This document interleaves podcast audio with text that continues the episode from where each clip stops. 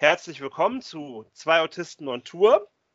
Heute habe ich einen Gast. Der Gast kann sich gleich nochmal selber vorstellen. Und ich habe heute noch eine Mitteilung zu machen. Äh, dem Ramiro geht es nicht sehr gut. Er hat mit krankmachenden Keimen zu kämpfen und kann deshalb leider heute nicht dran teilnehmen. Ähm, ja, heute ist bei mir der der Peter Ruschanski, alias Peter Ski, ich, ich hoffe, ich habe es richtig ausgesprochen, zu Gast. Äh, er ist Triebfahrzeugführer bei der Deutschen Bahn, beziehungsweise Eisenbahn im Betriebsdienst, Fachrichtung Lok, äh, Lokführer und Transport. Ist das noch richtig? Das ist heutzutage richtig. Früher hieß es einfach nur äh, Traktion. Aber jetzt Lokführer und Transport. Ja, herzlich willkommen. Vielen Dank. Hallo, ich grüße euch und ich grüße dich. Und ja, Ski ähm, könnte man Sky aussprechen, aber du hast es richtig kombiniert. Ski, das kommt tatsächlich von meinem Nachnamen, Ski, aber äh, als Synonym Peterle Sky dachte ich mir, sprechen wir es Englisch aus. Okay, ähm, gut. Dann noch ein kleiner Disclaimer von uns, von zwei Autisten on Tour. Die von dem Herrn, äh, von Peter Wuschanski geäußerten Meinungen sind seine. Und natürlich die von uns geäußerten Meinungen sind natürlich auch unsere. Und ähm, wir sind nicht immer, ist man in einer Meinung und das ist auch so in Ordnung. Ähm, das nur zum Vorweg. Also du kannst dich jetzt erstmal, stell dich erstmal vor. Okay, gerne. Also, Ganz richtig, Peter Wuschanski, mein bürgerlicher Name. Im ja. Internet findet man mich aber unter Peterle Sky. Das ist sozusagen mein, mein Künstlername, der, der rührt daher, dass ich ja erstens hier im Schwabenländle bin und aus Peter da gerne mal Peter Lä wird, alles mit Lä, ne? Und Sky, die letzten drei Buchstaben meines Nachnamens. So, ja. dazu äh, erstmal das geklärt. Ähm, ich bin 6, 45, 46 bald Jahre ne? Okay. und bin jetzt in Ulm ansässig. Gebürtig komme ich aber aus dem Osten, aus Eisenhüttenstadt. Eine ganz tolle DDR-Planstadt. Bin da auch aufgewachsen, habe da meine Lehre gemacht in der nächstgrößeren Stadt Cottbus. Lokführer, ja, Eisenbahner im Betriebsdienst, Fachrichtung Traktion damals noch. Und nach der Lehre bin ich dann hier rüber nach Ulm und lebe seitdem hier in Ulm. Genau. Okay. Wie war denn der frühere Name zu DDR-Zeiten von Chemnitz? Karl-Marx-Stadt. Genau. Also es ist manchmal, wenn man noch so uralt, ich weiß, äh, wenn man manchmal noch so uralte Polizeihof 110 guckt, da wird das und dann kommt einer aus dem heutigen Chem Chemnitz, da wird dann gesagt Karl-Marx-Stadt. Also mhm. gut. Ähm, ja, dann steigen wir mal. Ich kann mich auch noch mal ein bisschen vorstellen, nur, nur wenn du möchtest. Die Zuhörer Bitte. kennen mich teilweise auch alle persönlich. Also wie gesagt, ich bin ein Mensch aus dem Autismus-Spektrum. Das heißt, ich habe eine Autismus-Spektrum-Störung. Das ist eine, Entwicklungsst eine Entwicklungsstörung. So wird es bezeichnet. Ähm, das heißt, man hat, äh, die ist hauptsächlich sehr, sehr im Sozialen. Also das, das ist nicht irgendwas Körperliches ja, es ist, man vermutet was Genetisches. Man ist sich da auch ziemlich sicher, weil man zum Beispiel äh, auch komplette Familien kennt, wo Mutter, Vater, Tochter äh, alle eine Autismus-Spektrum-Störung diagnostiziert bekommen haben. Äh, ja, es ist so, man wird damit geboren und man stirbt damit. Mhm. Es gibt ja auch Menschen, die ja zum Beispiel aufgrund eines Unfalls dann zum Beispiel eine Gliedmaße verlieren oder das Augenlicht oder wie auch immer. Das ist, die erwerben das dann. Es gibt aber auch Menschen, der Multiple Sklerose, Netzhautablösung, das ist auch mal alles so ein bisschen, manchmal auch genetisch bedingt. Ja, was habe ich mal gelernt? Fachlagerist. Ich bin gelernter Fachlagerist, da arbeite ich aber schon seit, boah, äh, seit knappen jetzt 13 Jahren nicht mehr drin. Unter anderem habe ich, unter anderem bin ich jetzt äh, Spülkraft bei dem Landschaftsverband Westfalen-Lippe. Das ist so ein Sonderding hier in NRW. Na, ich weiß nicht, wie es das da unten da im Schwabenländle ist, in Baden-Württemberg sagen wir mal so. Das ist auch zum Beispiel ein sehr, sehr großer Kostenträger. äh, für die Eingliederungshilfe nennt sich das, wo ich hier auch wohne. Das wird über Eingliederungshilfe bezahlt. Es ist hier ein Wohnheim für Menschen mit Autismus. Also wir sind hier mhm. sehr, sehr spezialisiert. Der Wittekinshof ist eine sehr große Einrichtung hier, auch ein großer Arbeitgeber.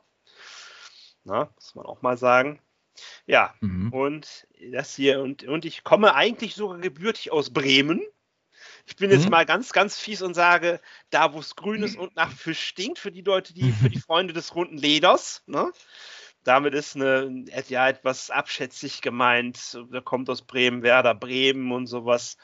Ne, gibt ja manchmal so eine gewisse Rivalität zwischen den Städten und den Fußballvereinen obwohl es ja auch Hannover 96 Fans in äh, Chemnitz oder in München oder in Ulm oder wo auch immer gibt und natürlich dann auch äh, Fans von äh, VfB Stuttgart, äh, auch hier in Norddeutschland. Ja, obwohl hier tatsächlich immer das auch mal so ein bisschen, ja, wir sind dann da so eine ganz paar, aber meisten Leute sind dann doch noch sehr regional an ihre Fußballvereine verhangen. Ja, da komme ich her, da habe ich die ersten 13 Jahre verbracht. Mein Vater war Eisenbahner. Er hat im Ausbesserungswerk in Bremen gearbeitet. Deshalb kann es sein, dass du schon Dienst getan hast auf einer 218, wo er irgendein Ersatzteil ausgewechselt hat mit seinen Kollegen. Ah, spannend. Bremen ja, genau. Nämlich, haben die nämlich, hat die DB ja nicht nur den großen Hauptbahnhof und viele kleinere Bahnhöfe, sondern da haben die noch bis heute an dem Standort, äh, bis heute ist da noch ein Standort und bis noch vor wenigen Jahren war da auch noch eine komplette, haben die da auch komplette Revision und Hauptuntersuchung gemacht. Das ist jetzt aber nach und nach alles abgebaut worden. Da ist, glaube ich, nur noch eine Motorenfertigung. Während die klassische Instandsetzung und Revision an andere Standorte verlagert worden ist. Okay. Ja, also das ist, also wie gesagt, mein Vater hat dann da zum letzten, was ich noch weiß, ist, dass er da irgendwelche Federn geprüft hat an den Achsen. Ja. Also weiß, da gibt es dann ja so Federn, die dann so ein bisschen eben halt, ne? Das hat er, das hat er ja. geprüft.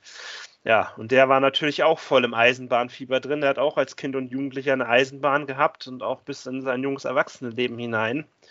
Bis dann irgendwann dann das Thema Familie dann aufkam und dann war dafür nicht mehr so Platz und Zeit. Mhm. Und hat er das Eisenbahnfieber, hat er das auf dich übertragen? Ja. Voll ja, und okay, ganz. daher kommt Verstehe. Genau, also das und ist bei mir ein bisschen. Ja, entschuldige. Ja, und ähm, nö, erzähl ruhig weiter, ich kann es mir aufsparen, ich weiß noch, was ich fragen will. Ähm, ja, und äh, der ist jetzt leider seit 2010 nicht mehr unter uns. Mhm. Ja, äh, deshalb sagte ich auch, er war, er lebt ja nicht mehr. Er war. Ja. Der hat, äh, daher kenne ich noch so ein ganz paar Sachen, hat der mir beigebracht, wie das mit der SIFA ist. Aber den Rest ja. mit den ganzen anderen Zugsicherungssystemen, das habe ich mir selber dann einigermaßen eingelesen. Bei einer Kindheit und Jugend, ja, war das noch nicht so mit Internet. Und dann in der Kindheit und Jugend war dann eher was, was ich eher Schule bei mir angesagt. Mhm. Und äh, da habe ich mich dann auch nicht so wirklich dafür interessiert, weil ich auch, ich hatte meine Modelleisenbahn zu Hause unterm Bett das war so eine hm. schöne zum Rausziehen. Okay. Ja, und da habe ich, das war natürlich eine, natürlich eine von Märklin, ne? kommt ja auch aus dem Schwabenländle, ne? so hat es angefangen ja. mit Märklin. Mein Bruder hatte, mein Vater hatte Märklin, mein Bruder hatte später dann auch Märklin, also der hat es bis heute, bis heute hat der, hat der auch Tricks. Der hat auch noch seine ganzen Märklin-Eisenbahnsachen, hat er auch noch alles. Ich weiß nicht, ob er das nicht schon irgendwann mal wieder verkauft hat, aber er hat sie, glaube ich, alles noch. Ja, und beim und bei meinem Neffen und bei, bei dem Sohn von meinem Bruder fängt es auch schon gut an. Der hat auch schon die allererste Lego-Eisenbahn gekriegt. Die hatte ich übrigens ah, okay. auch. Auch eine Lego-Eisenbahn. Ne? Eine Lego-Eisenbahn, die hatte ich auch mal tatsächlich. Von Lego City. Das war bloß so ein Triebzug. Der war aufgeständert, glaube ich sogar. Oder konnte aufgeständert werden. Der, der, und ein so ein Mittelteil mit, mit einem Motor konnte vorwärts und rückwärts fahren. War witzig. Ich muss, ich muss mal dazu sagen, ich bin heutzutage mit den Modellen der Firma Bluebricks finde ich wesentlich besser, weil das auch mal realistische Lokmodelle sind. Also da hast du ja von, äh, kannst es ja hier sehen, da ganz da oben steht eine Baureihe 101. Ja, natürlich nicht in DB-Rot in einer anderen Farbe. Und das, was da so bunt leuchtet, das sieht, das sieht der Zuhörer dann wahrscheinlich nicht.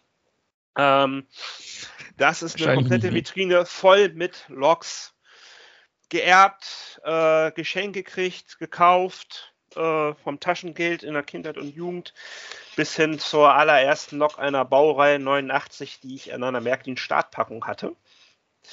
Das war, das, das muss so 95, 96 gewesen sein, äh, wo ich das gekriegt habe zu Weihnachten. Die hatte damals den heißesten, den sozusagen das digitale die, Delta-System hatte die. Das hat Märklin heutzutage nicht mehr.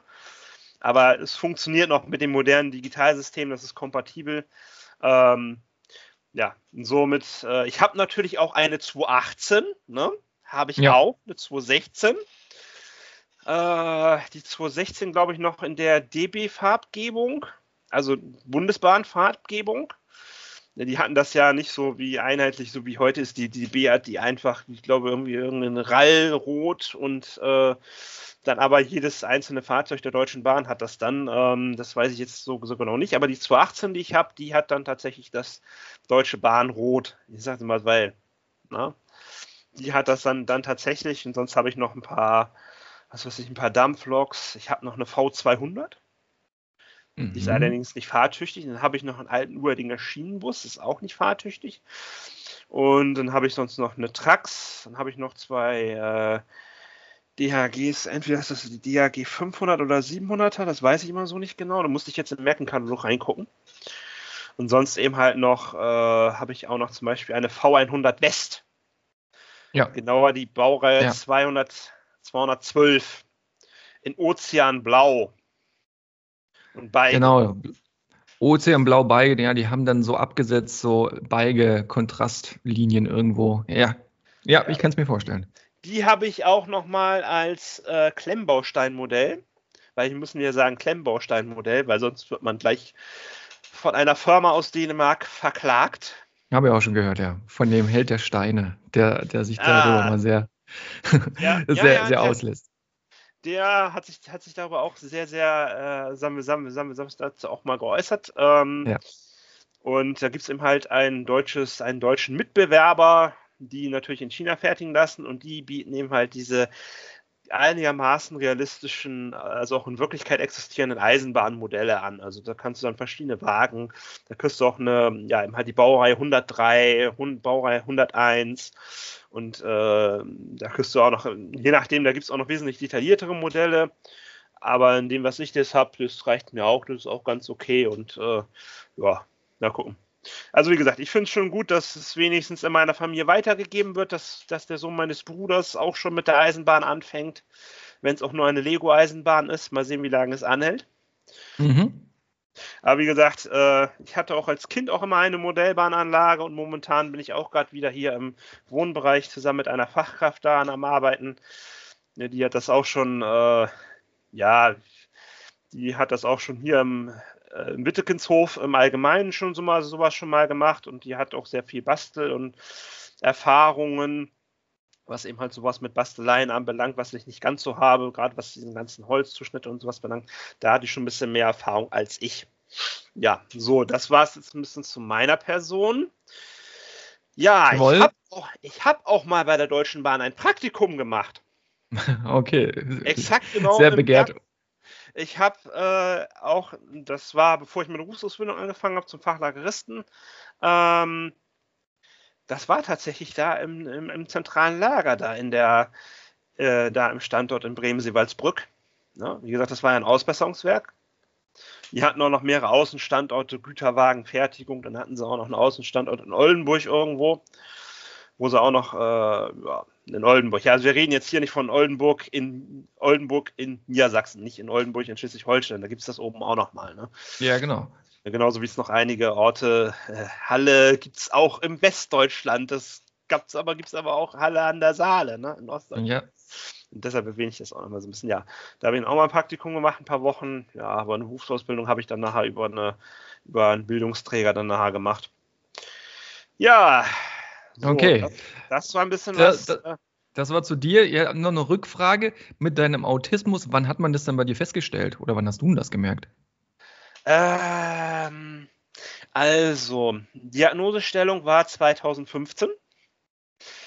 Mhm. Wir sind, glaube ich, so 14 zum allerersten Mal irgendwie drauf gestoßen. Also ich weiß gar nicht, mich und meine Mutter wissen, glaube ich, gar nicht mehr, wie es so wirklich geht. Also war mein Vater schon vier Jahre schon tot. Und ähm, sagen wir es mal so, wie ich ja eben sagte, Autismus ist sowas Genetisches. Also das heißt, man wird damit geboren Man ja. hat noch nicht so wirklich es identifiziert. Es gibt verschiedene Theorien. Also man weiß, dass es erblich ist, aber es gibt jetzt nicht also ich habe mich auch noch mal so ein bisschen eingelesen bei Wikipedia, ist ja mal da, ist ja mal eine ganz gute Informationsquelle da. Und ähm, da, weil man auch immer wieder hört, dass es eben halt über Genetik, dass es von irgendwelchen Volksstämmen aus, aus dem heutigen Asien, Kasachstan, Armenien oder wo auch immer daherkommt, äh, eben halt so ein bisschen, weil es ein paar Vorteile bot und ähm, ja, aber das ist noch nicht so ganz klar. Äh, also wie gesagt, 2014 haben wir es dann so bemerkt und dann hat man dann natürlich erstmal geguckt, wo kriegt man eine Diagnose her. Ja. Und ähm, damals gab es äh, noch nicht bei der Karl Jaspers Klinik, das ist in, das ist, das ist die für Delmenhorst zuständige große Psychiatrie. Also Delmenhorst ist, äh, ist in Niedersachsen. Ich bin also 2013 sind wir mal umgezogen von Bremen nach Niedersachsen, weil meine Mutter lebt inzwischen mit ihrem zweiten Ehemann in Delmenhorst. Die kommt auch aus, die ist auch in Bremen geboren wie ich. Und ähm, ja, äh, ich weiß nicht, doch, die, doch, die ist in Bremen geboren. Ähm, ja, und äh, dann guckt man dann natürlich, heute haben die da eine Diagnosestelle und dann immer, wenn man so merkt, man hat das so, man möchte es abklären lassen, dann guckt man im Internet, wo sind Ärzte, die das für Erwachsene auch stellen können. Weil bei Erwachsenen sich das nochmal ein bisschen anders ist als im Prinzip ist es, das, ist es dieselbe Entwicklungsstörung. Ähm, aber die Diagnose stellen, die Diagnostik ist manchmal ein bisschen anders und die muss anders gestellt werden, zum Beispiel als bei Kindern und Jugendlichen. Wie gesagt, mhm. bei, bei einem Husten oder bei einer Erkältung, ja, wird der Kinderarzt das sicherlich nicht, horcht dich nicht anders ab, als wenn er dich, als wenn er dich als Erwachsener abhört.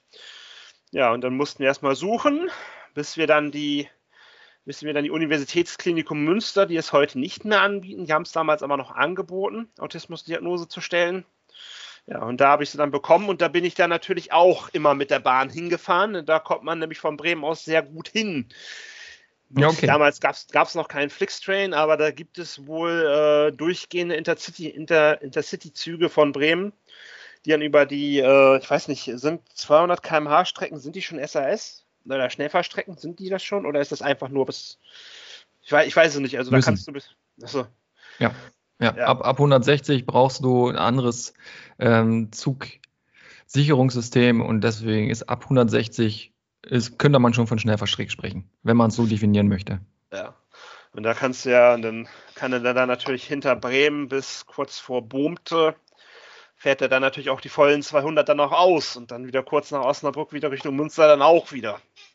Okay. Ich kenne das auch so ein bisschen, ah, weil man kann ja Open Railway Map gucken da kannst du nachschauen, wo welche Geschwindigkeit, Elektrifizierung, Zugsicherungssysteme sind da auch möglich.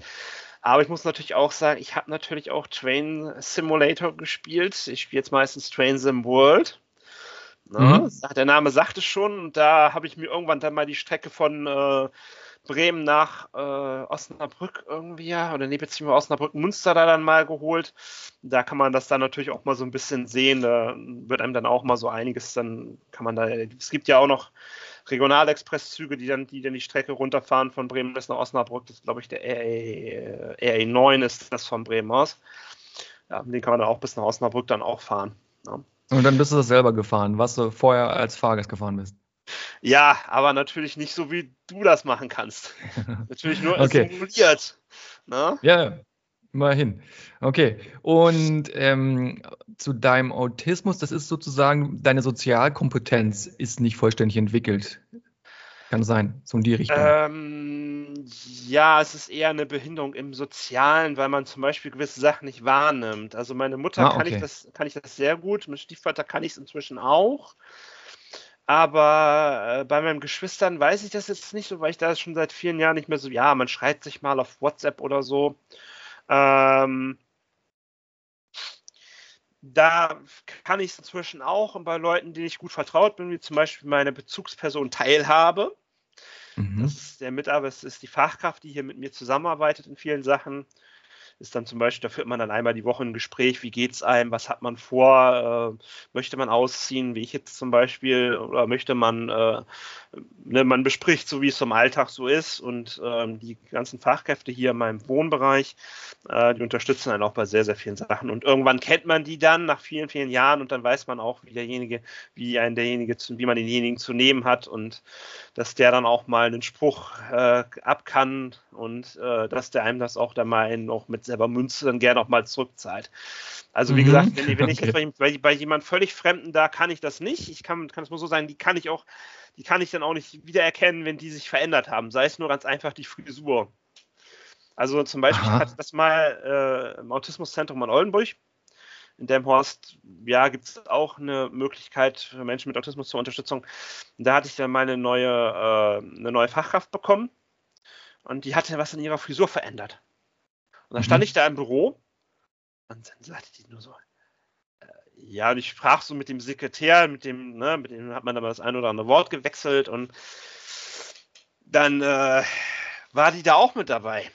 Ich habe die nicht wiedererkannt. Oh, okay. Ja, was zum Beispiel Krasse Auswirkungen. Ja, ähm, das ist aber, wie gesagt, wenn man sich dann aber irgendwann dann kennt mit der Zeit und dann auch regelmäßig noch Kontakt zueinander hat, dann, dann merkt man das auch, dass, es, dass, es, dass sich derjenige was verändert hat, weil dann gewöhnt man sich auch an das Gesicht und wie sieht derjenige aus.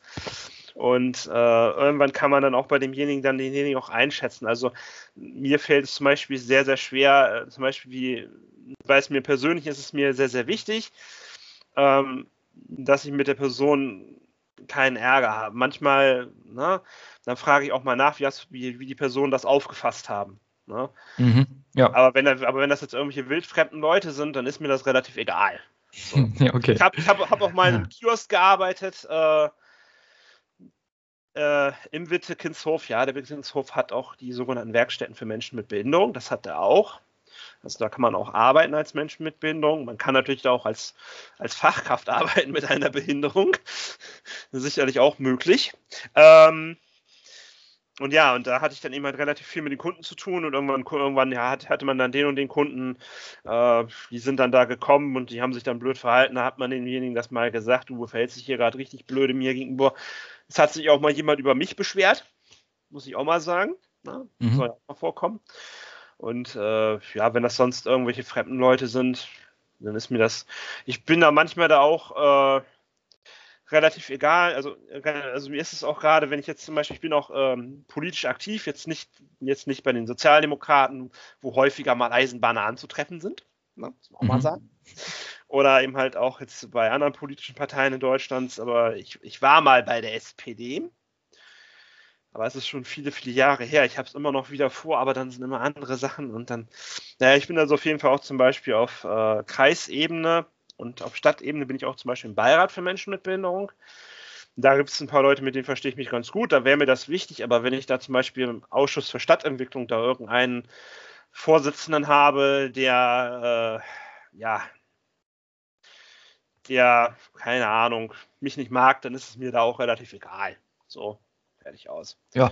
Ich bin da Gut. da, um meine offiziellen Sachen da zu repräsentieren, meine offiziellen Aufgaben da zu erfüllen, da hin und wieder da auch mal ein bisschen was einzuwerfen. Sagt, ist denn da denn schon mal an die Barrierefreiheit gedacht worden? Ne? Sei es irgendwelche Neugestaltungen von äh, öffentlichen Plätzen hier in Bad Oeynhausen. Ne? Da gibt es ja manchmal, die haben dann auch eine Stufe. Und äh, da bringe ich mich dann schon mal ein bisschen ein.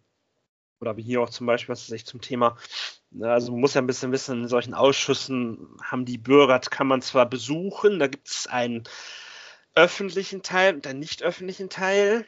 Ne? Die kann man, den kann dann jeder besuchen, man hat dann kein Rederecht. Aber zum Beispiel die äh, Ausschussmitglieder, das sind, das sind zum Beispiel die die aus den Beiräten entsandt werden oder die aus den äh, Fraktionen und aus den politischen Parteien, die haben dann auch zum Beispiel auch Rederecht und Stimmrecht haben dann nur die Leute, die, die von den politischen Parteien kommen, die haben dann auch Stimmrecht. Was ich ein bisschen schade finde, aber so ist eben halt manchmal eben halt auch das kommunale Recht. Da kann man nur ein bisschen sagen, Leute, ändert das doch mal. Gebt auch diesen Beiräten die Möglichkeit zu sagen Nein oder dem zuzustimmen oder Nein zu stimmen. Naja gut, das ist was anderes. Also wie gesagt, ich bin auch politisch nicht ganz unerfahren. Und äh, ja, gut. Äh, ja, und wie gesagt, bei solchen Leuten, wenn dann da irgendwo einer ist, der Vorsitzender ist und der ist doof zu mir, dann bin ich manchmal auch echt ganz froh. Oder auch zum Beispiel, äh, ich arbeite jetzt momentan als Spülkraft. Da sind die Gäste von uns in der Küche sehr begeistert. Das heißt, die meisten sind, sind, sehr, sind sehr, sehr freundlich. Ich muss dazu auch mal sagen, das sind ganz, ganz viel, sind das Pädagogen, Lehrer, Mitarbeiter von, äh, äh, sagen wir es mal, von, äh, von Landkreisen, von äh, Städten, von Gemeinden und sowas alles. Und die sind meistens sehr, sehr begeistert. Das heißt, die sind meistens sehr, sehr freundlich. Aber ähm, wie gesagt, ich hatte das auch schon bei vorherigen Arbeitsplätzen, wo ich einfach gesagt habe, ja, das ist ein Kunde. Und aufgrund meines Autismus kriege ich dann zum Beispiel gar nicht mit, wenn einer frech zu mir ist. Mhm. Ist ja eigentlich auch eine, eine ganz nette Eigenschaft, wenn man das dann eh nicht so mitkriegt. Ja.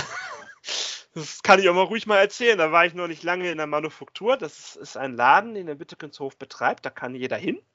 Natürlich nur zu Öffnungszeiten und dann natürlich nur auch nur unter der Woche. Da kann man dann zum Beispiel äh, Säfte, die haben dann eine Mosterei. Das geht bald, äh, es geht Ende August wieder los, glaube ich.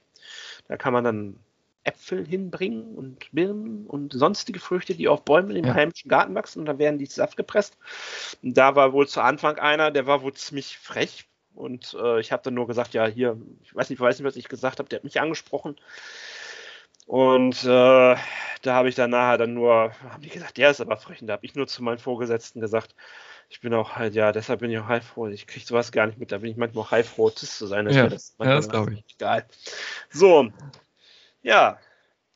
Hast du noch, hast du da noch irgendwelche Fragen, die dich interessieren? Du hast mich gut, äh, gut einge, eingeweiht jetzt. Okay. In, in dein Leben. Du kannst uns natürlich, wir haben natürlich, muss ich ja auch sagen, wir sind natürlich auch auf Tumblr, auf Insta und äh, wahrscheinlich bald als noch irgendwie noch auf Mastodon noch aktiv. Das ist so eine Twitter-Alternative. Mhm. Ähm, die haben diesmal natürlich nicht von einem, die natürlich sich nicht mehr in einem Besitz, die sich ein Mastodon ist ein ist eine gemeinnützige Gesellschaft mit beschränkter Haftung irgendwie aus Berlin. Die funktioniert aber ein bisschen anders als Twitter. Das muss ich aber mit meinem Mitbewohner nochmal durchsprechen, wenn der wieder gesund ist. Dass man da eben halt auch mal ein bisschen was posten kann, wenn man gerade mal live unterwegs ist. Äh, ne? Also wir haben ja auch schon so manches bei der Bahn äh, natürlich nur als Fahrgast erlebt, war natürlich auch nicht ganz so nett. Aber das wollen wir hier auch nicht vertiefen. Deshalb würde ich mal ganz gerne mal mit den Fragen, die wir uns mal, also die beziehungsweise ich und mein Mitbewohner uns so überlegt haben, anfangen. Ähm, was macht ein Lokführer vor der Fahrt? Also ich, ich, ich verwende gleich den Begriff Triebfahrzeugführer. Ich habe es mit Lokführer aufgeschrieben. Ja, äh, ist okay. Ja? Was, was machst du denn, bevor es überhaupt losgeht? Sagen wir mal, du bist jetzt in dem Bahnhof, äh, ja, jetzt angekommen in deinem Heimatbahnhof. Was machst du dann? Ja, ja, ja. Ähm, das ist eine Frage, wo die meisten tatsächlich dann erstmal schlucken und denken, ui, was ist, was ist denn da los? Ich dachte, der kommt da an und, und fährt einfach los. Ähm, die Aufgaben vor, vor der eigentlichen Zugfahrt, die gehören auch tatsächlich in den Bereich des Lokführers.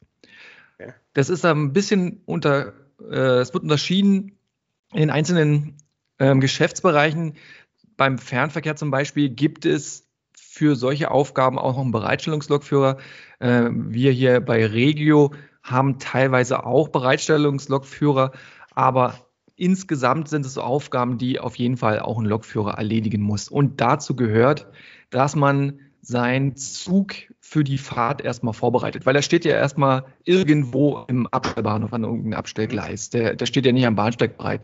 Äh, da gibt es ja nicht so viel Platz. Äh, es sei denn, es ist so ein kleiner Kleckerbahnhof, äh, wo es eh keinen Abstellbahnhof gibt, wo der über Nacht steht, dann könnte er auch mal am, am Bahnsteig stehen. Dennoch muss ein Zug vorbereitet werden. Also wenn ich hier in Ulm anfange, dann laufe ich erstmal zu meinem Zug hin, äh, wo der steht, das sagt mir die Leitstelle am Telefon. Hier gibt es aber auch schon Entwicklungen, die das dann über eine App möglich machen, wo man dann einfach seinen, seinen Zug eingibt, den man fahren muss und dann steht da drin, welches Gleis es ist. Und dann laufe ich da im Dienst bereits zu meinem Abstellplatz. Also Dienstbeginn am, am Bahnhof, irgendein virtueller Meldpunkt und dann laufe ich im Dienst Fußweg dann zu meinem Abstellplatz und dann gucke ich mir das Fahrzeug an, wird drin gearbeitet, ähm, wo ist es angeschlossen, wenn es ein elektrisches Triebfahrzeug ist, steht es überhaupt unterm Strom, ähm, weil ich dann nachher auch den Stromabnehmer heben möchte und das wäre gut, wenn da eine Leitung wäre.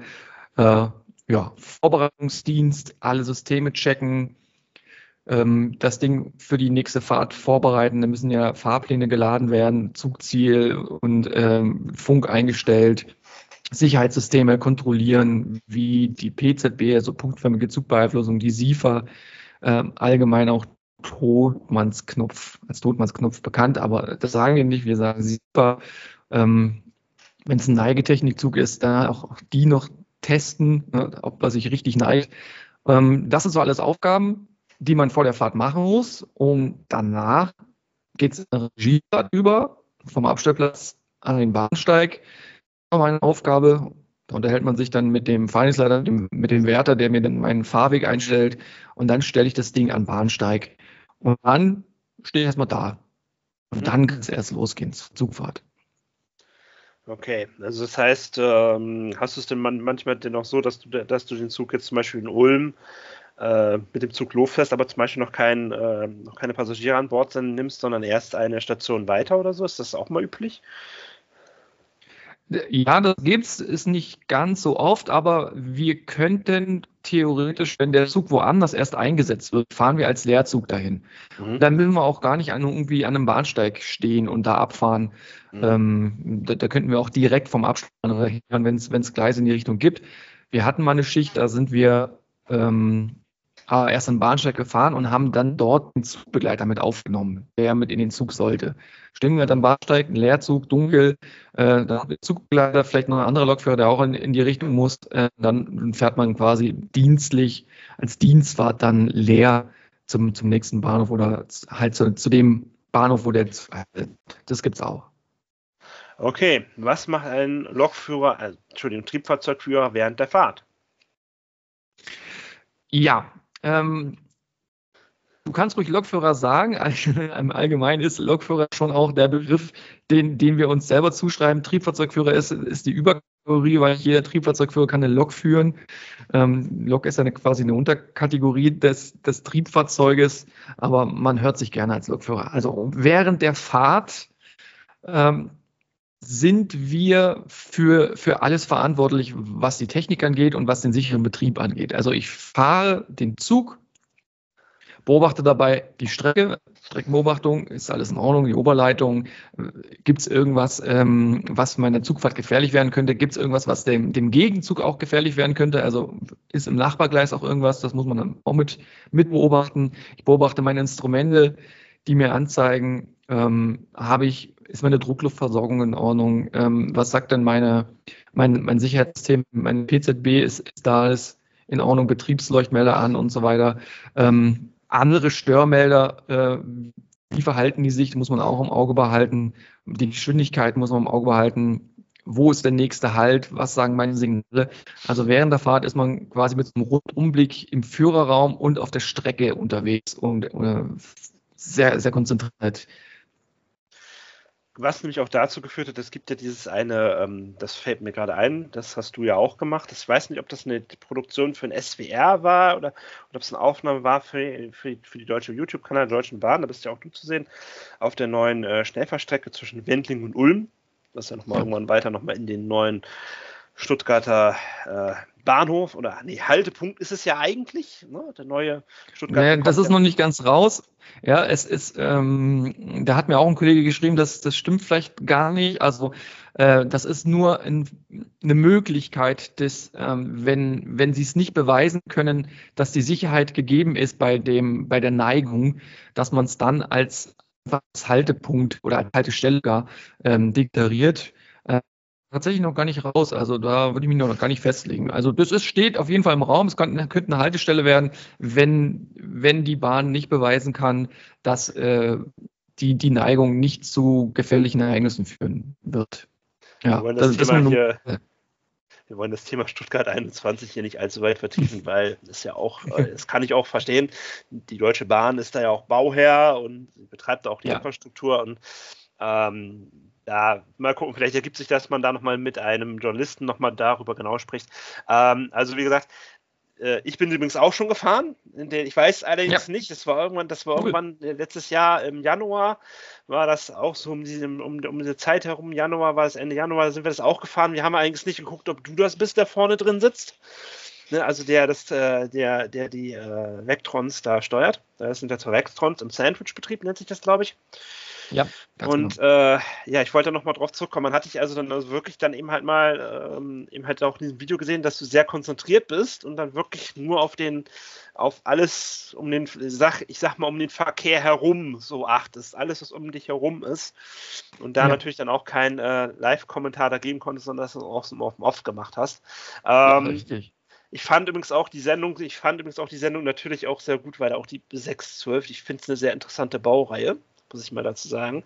Ähm, ich fand es übrigens auch sehr, sehr interessant, dass du dir, dass, dass dein Arbeitgeber das ermöglicht hat, dass auch mit der Tiger Club einen, einen, ja, sagen wir es mal, jungen Reporter die Möglichkeit gegeben hat, bei dir und einem in Begleitung eines Kollegen äh, ja. eben halt mal so eine Zugfahrt vorne mitzumachen. Also das fand ich schon, fand ich, fand ich schon ganz interessant. Was da jetzt so erzählt wurde, war jetzt nicht so unbedingt Neues für mich, weil ich mich auch so ein bisschen, mhm. sagen wir mal, ich habe mich ein bisschen eingelesen in die Baureihe 612 und ähm, wie sie so ein bisschen, wie das da alles ist. Und da gibt es ja auch vieles, viel auch von, von anderen äh, ja, Verlagen und so etwas, die da auch Videobeiträge dazu machen. Ähm, ja, das fand ich auch schon mal sehr interessant. Äh, da habe ich noch eine, dann habe ich jetzt, kommt zur nächste Frage, was macht ein Lokführer nach der Fahrt? Ja, hier gibt es mehrere Möglichkeiten.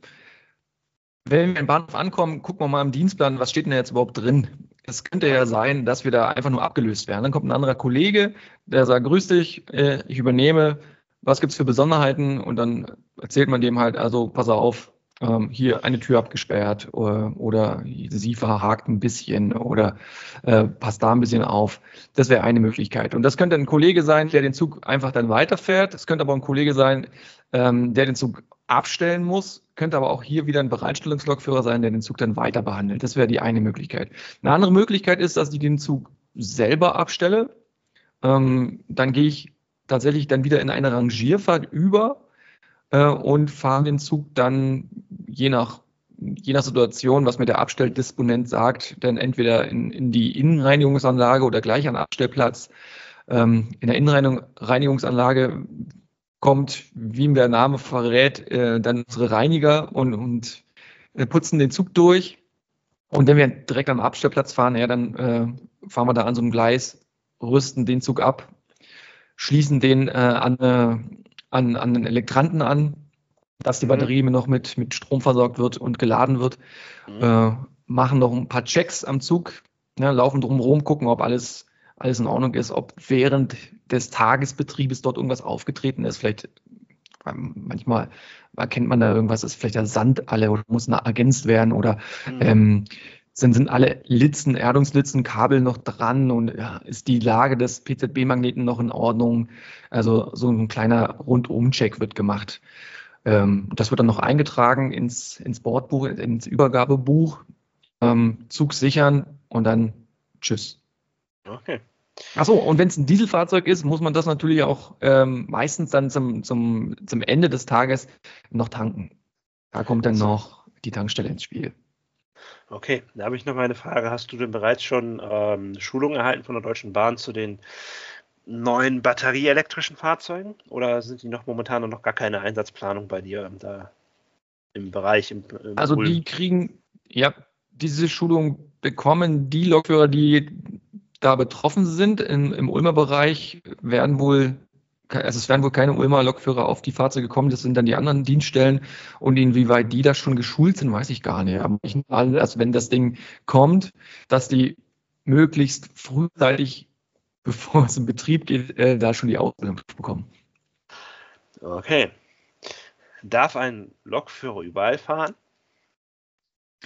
Er darf nicht überall fahren. Also ähm, hier, hier gibt es ganz, ganz viele ähm, Dinge, die man beachten muss. Also als allererstes habe ich ja nur begrenzt Streckenkenntnis. Und man sollte erstmal grundsätzlich Streckenkenntnis haben. Man fährt ja die Strecken, die man, die man äh, bedient, fährt man ja vorher, vorher ab, äh, guckt sich dann die Besonderheiten an und was da so los ist auf der Strecke. Und das lässt man sich auch quittieren und eintragen und dann darf ich diese Strecke fahren. Es gibt aber auch Regelungen, die sagen ein, man könne auch ohne Streckenkenntnis fahren, aber das bedarf dann immer einer Zustimmung des jeweiligen äh, ähm, Betriebes und äh, das hat auch eine Geschwindigkeitsbeschränkung, äh, zieht das nach sich. Also das geht zwar, aber das ist halt außerhalb der Regel. Im Prinzip brauche ich für die Strecke erstmal meine Streckenkunde. Und wenn ich jetzt daran denke, dass wir, dass wir noch ähm, zwei zwei unterschiedliche äh, Signalsysteme haben oder, oder mehrere, aber mhm. halt äh, es gibt ja im Osten im Osten dieses HL-Signalsystem und im Westen hatten wir das HV-Signalsystem. Jetzt haben wir mittlerweile auch KS-Signale, die sind in beiden äh, Regionen anzutreffen. Aber ich könnte jetzt zum Beispiel nicht irgendwo im Osten auf HL-Signalsystem rumfahren, weil ich darauf nicht geprüft bin. Also könnte ich auch ohne Streckenkenntnis, wenn ich das dürfte, könnte ich da nicht lagern, weil mir fehlt die Ausbildung oder die Prüfung für das dementsprechende Signalsystem. Also das geht zum Beispiel auch nicht. Ja, das ist, das ist nämlich etwas ganz, ganz Wichtiges, was mich viele Leute nämlich nicht wissen. Ähm, die Deutsche Reichsbahn und die spätere Deutsche Bundesbahn, also wir reden jetzt hier nicht von der Reichsbahn, ähm, die Deutsche Reichsbahn hat sich später, DDR hat das ja später wurde das, es gab ja auch noch eine gewisse Zeit lang nach dem Ende des Krieges auch in Westdeutschland noch die Deutsche Reichsbahn. Also wir reden jetzt hier ja. nicht vom, vom Saarland, das kam dann erst spät, die kamen dann gleich mit zur Bundesbahn, die saarländischen Eisenbahn. Ähm, da hat, hat sich ja dann eben halt sozusagen, früher gab es dann eben halt vier Flügelsignale. Und das hat sich dann ja. eben halt dann Richtung Lichtsignale hat sich das eben halt aufgrund der politischen Teilung Deutschlands, also Gesamtdeutschlands, hat sich eben halt äh, das HL und das HV-System. HV-System ist eher klassisch die alten Bundesländer und HL ist eben halt mhm. die ehemalige DDR. Also das weiß ich nicht auch ja. schon. Da gibt es nämlich auch zwei unterschiedliche Bescheinigungen dafür. Da kann man sich mal, ich weiß gar nicht, wie die genau heißen, ähm, aber die kann man erwerben. Viele Lokfahrschulen, so nennen die sich teilweise auch, die auch diese Ausbildung zum Triebfahrzeugführer anbieten. Ähm, die hatten wir übrigens auch schon hier im Podcast. Da waren wir allerdings, das war hier eine, das war hier eine in Wunsdorf, das ist nicht allzu weit von hier. Da kommt man von Bad Oeynhausen fast jede Stunde hin. Entweder mit dem RE 70 oder RE 60, was übrigens von der Westfalenbahn gefahren wird. Und mhm. äh, die hatten mal beim Tag der Schiene, hatten die mal geöffnet für Besucher. Okay. War natürlich jetzt nicht so, dass da der bei der Andrang herrschte. Und die hatten dann auch eben halt auch ein bisschen Zeit da für uns. Und das hatten wir vorher auch genauso wie mit dir vereinbart. Weil ist ja mal interessant zu erfahren. Da sind das zwar größtenteils auch Lokführer und beziehungsweise Triebfahrzeugführer und Dozenten, die da arbeiten als Ausbilder. Da, hab ich, da haben wir später auch noch, auch noch eine Ausfrage, eine Frage an dich. Ähm, und die hatten uns halt schon mal so ein bisschen was erzählt. Und da konnte man auch in einem virtuellen Führerstand, was natürlich ja, ich weiß nicht, wie das im Westen war, aber in der DDR nannte man, der, Deutschen Reichsbahn nannte man das äh, Training ohne Risiko. Gibt es auch einen YouTube-Beitrag darüber, wo diese, ja, natürlich nicht so mit leistungsfähigen Rechnern so wie heute, mit Grafik und, und sowas, aber das sind auch so Fahrsimulatoren. Das ist auch sehr interessant. Habe ich dann selber nicht gemacht. Aber äh, ein, mein Mitbewohner, der Ramiro de Palacios, der das ja auch sonst normalerweise eigentlich mitmachen würde, ähm, der hat dann daran auch mal, weil der sich das mal so gewünscht hat, der wollte einmal in so, in so einem Führerstand drin sitzen. Das ist ja, ja. sonst, sagen wir es mal, ist das ja, sagen wir es mal, ist das ja, ist es ja etwas schlecht möglich. Ne? Weil Eisenbahn ja, ist ja, das kann ja, du weißt ja selber, wie das ist. Ähm, das wird man vielleicht noch ein bisschen vertiefen. Lokfahren, Autofahren darf fast jeder. Bloß Lokfahren darf nicht jeder. Da gibt es ja auch verschiedene Eignungstests mhm. und medizinisch, psychologisch und äh, auch noch sicherlich noch einige andere Sachen. Ich kann es jetzt nicht im, im, Detail nennen. Und äh, es gibt tatsächlich auch Lokfahrschulen, da kann man als Privatperson hin.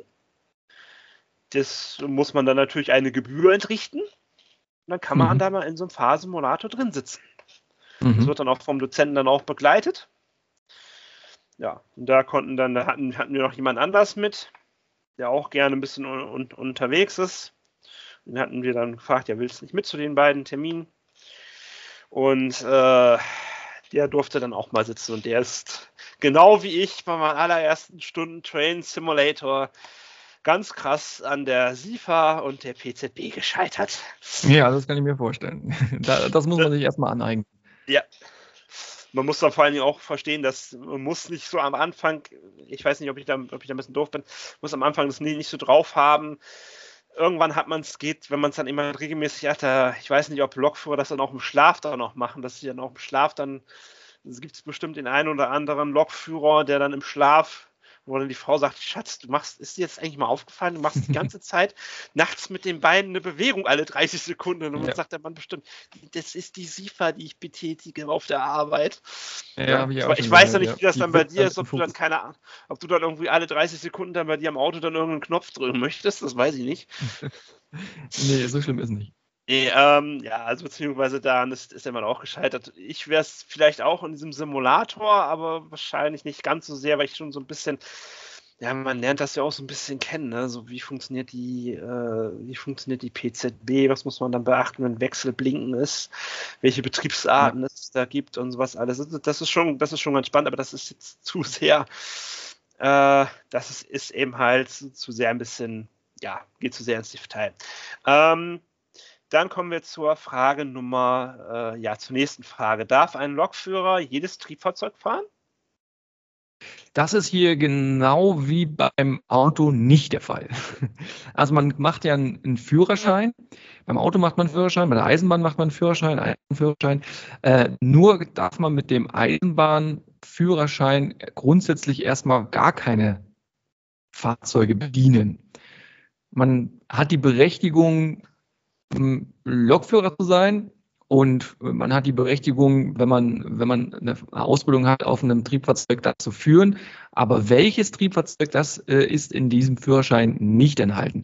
Man macht also für jedes Fahrzeug, für jede Baureihe nochmal einen extra Schein, nochmal eine extra Lizenz, eine extra Ausbildung. Und erst wenn man diese hat und die geprüft ist und eingetragen, ähm, dann darf man auch das Triebfahrzeug fahren. Also die Antwort lautet Nein, man darf nur die Triebfahrzeuge fahren, auf denen man geprüft ist.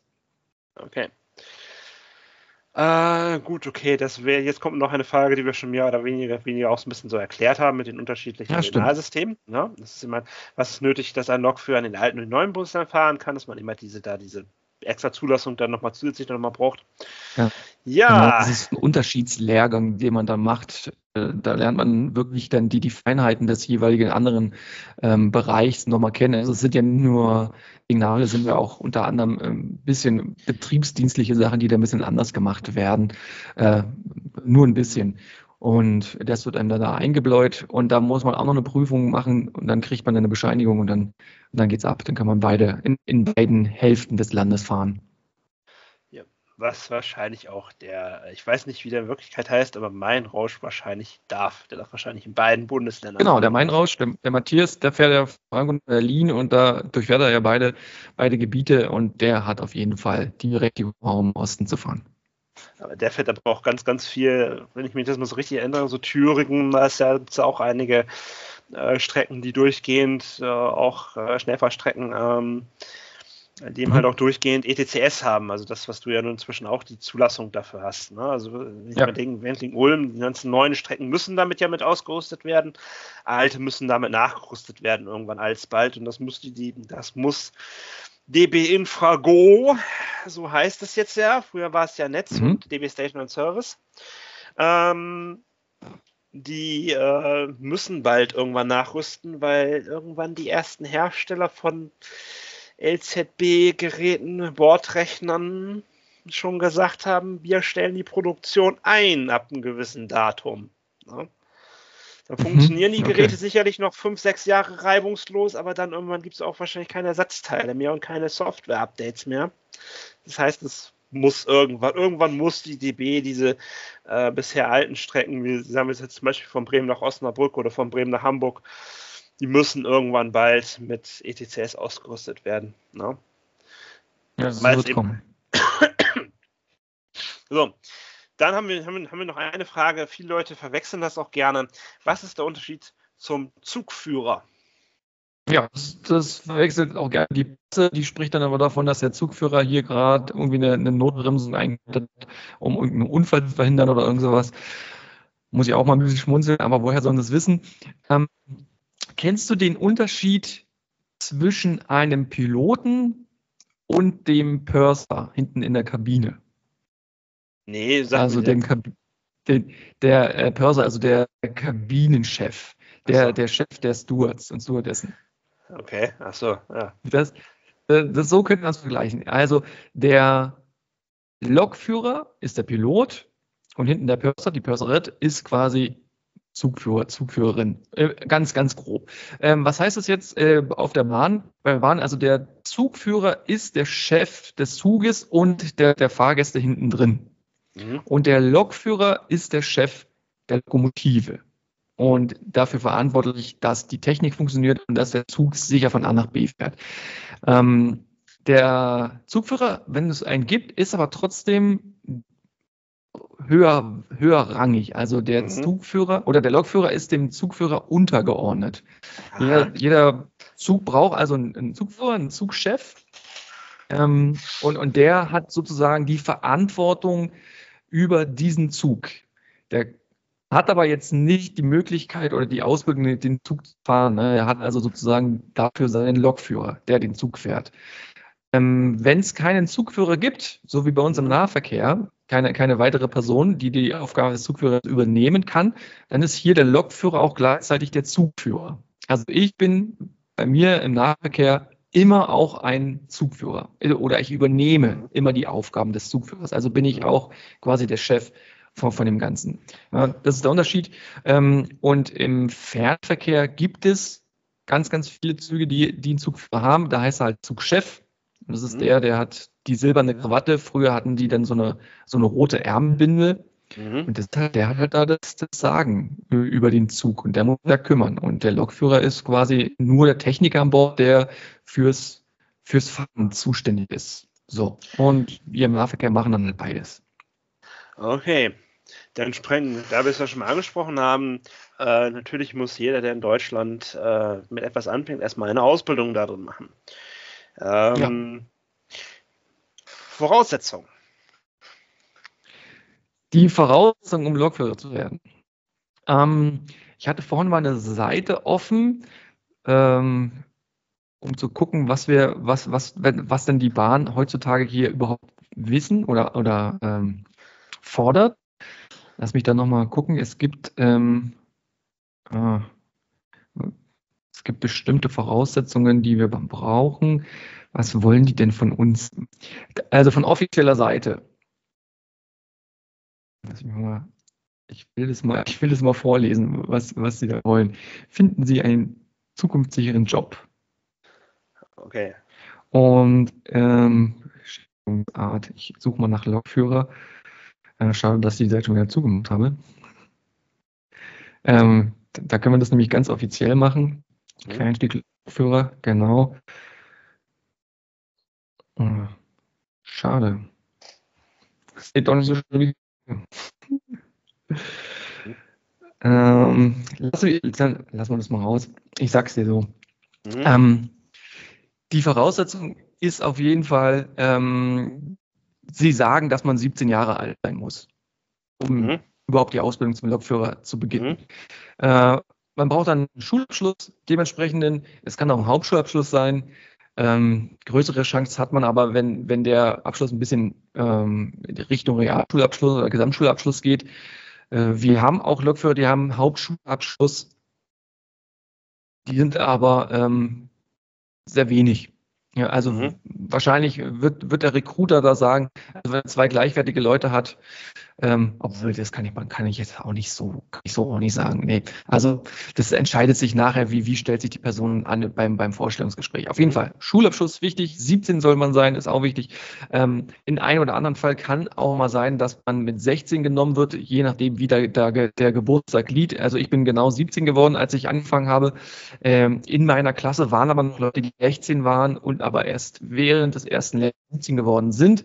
Ähm, dementsprechend ist es also auch noch möglich. Ähm, Deutsch muss man können, die Sprache also. Mhm. Aber es ist wirklich wichtig, dass man als Lokführer Deutsch sprechen kann, weil es gibt sehr viele Situationen, wo man sich verständigen muss, schriftlich und mündlich.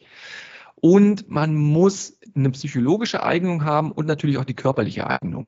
Also gesundheitlich und ähm, was da halt dazugehört. Man zum Beispiel muss man Rot und Grün voneinander unterscheiden können. Man muss dementsprechend auch gut hören können, gut sehen können. Gut sehen kann man jetzt mit einer Brille immer ausgleichen.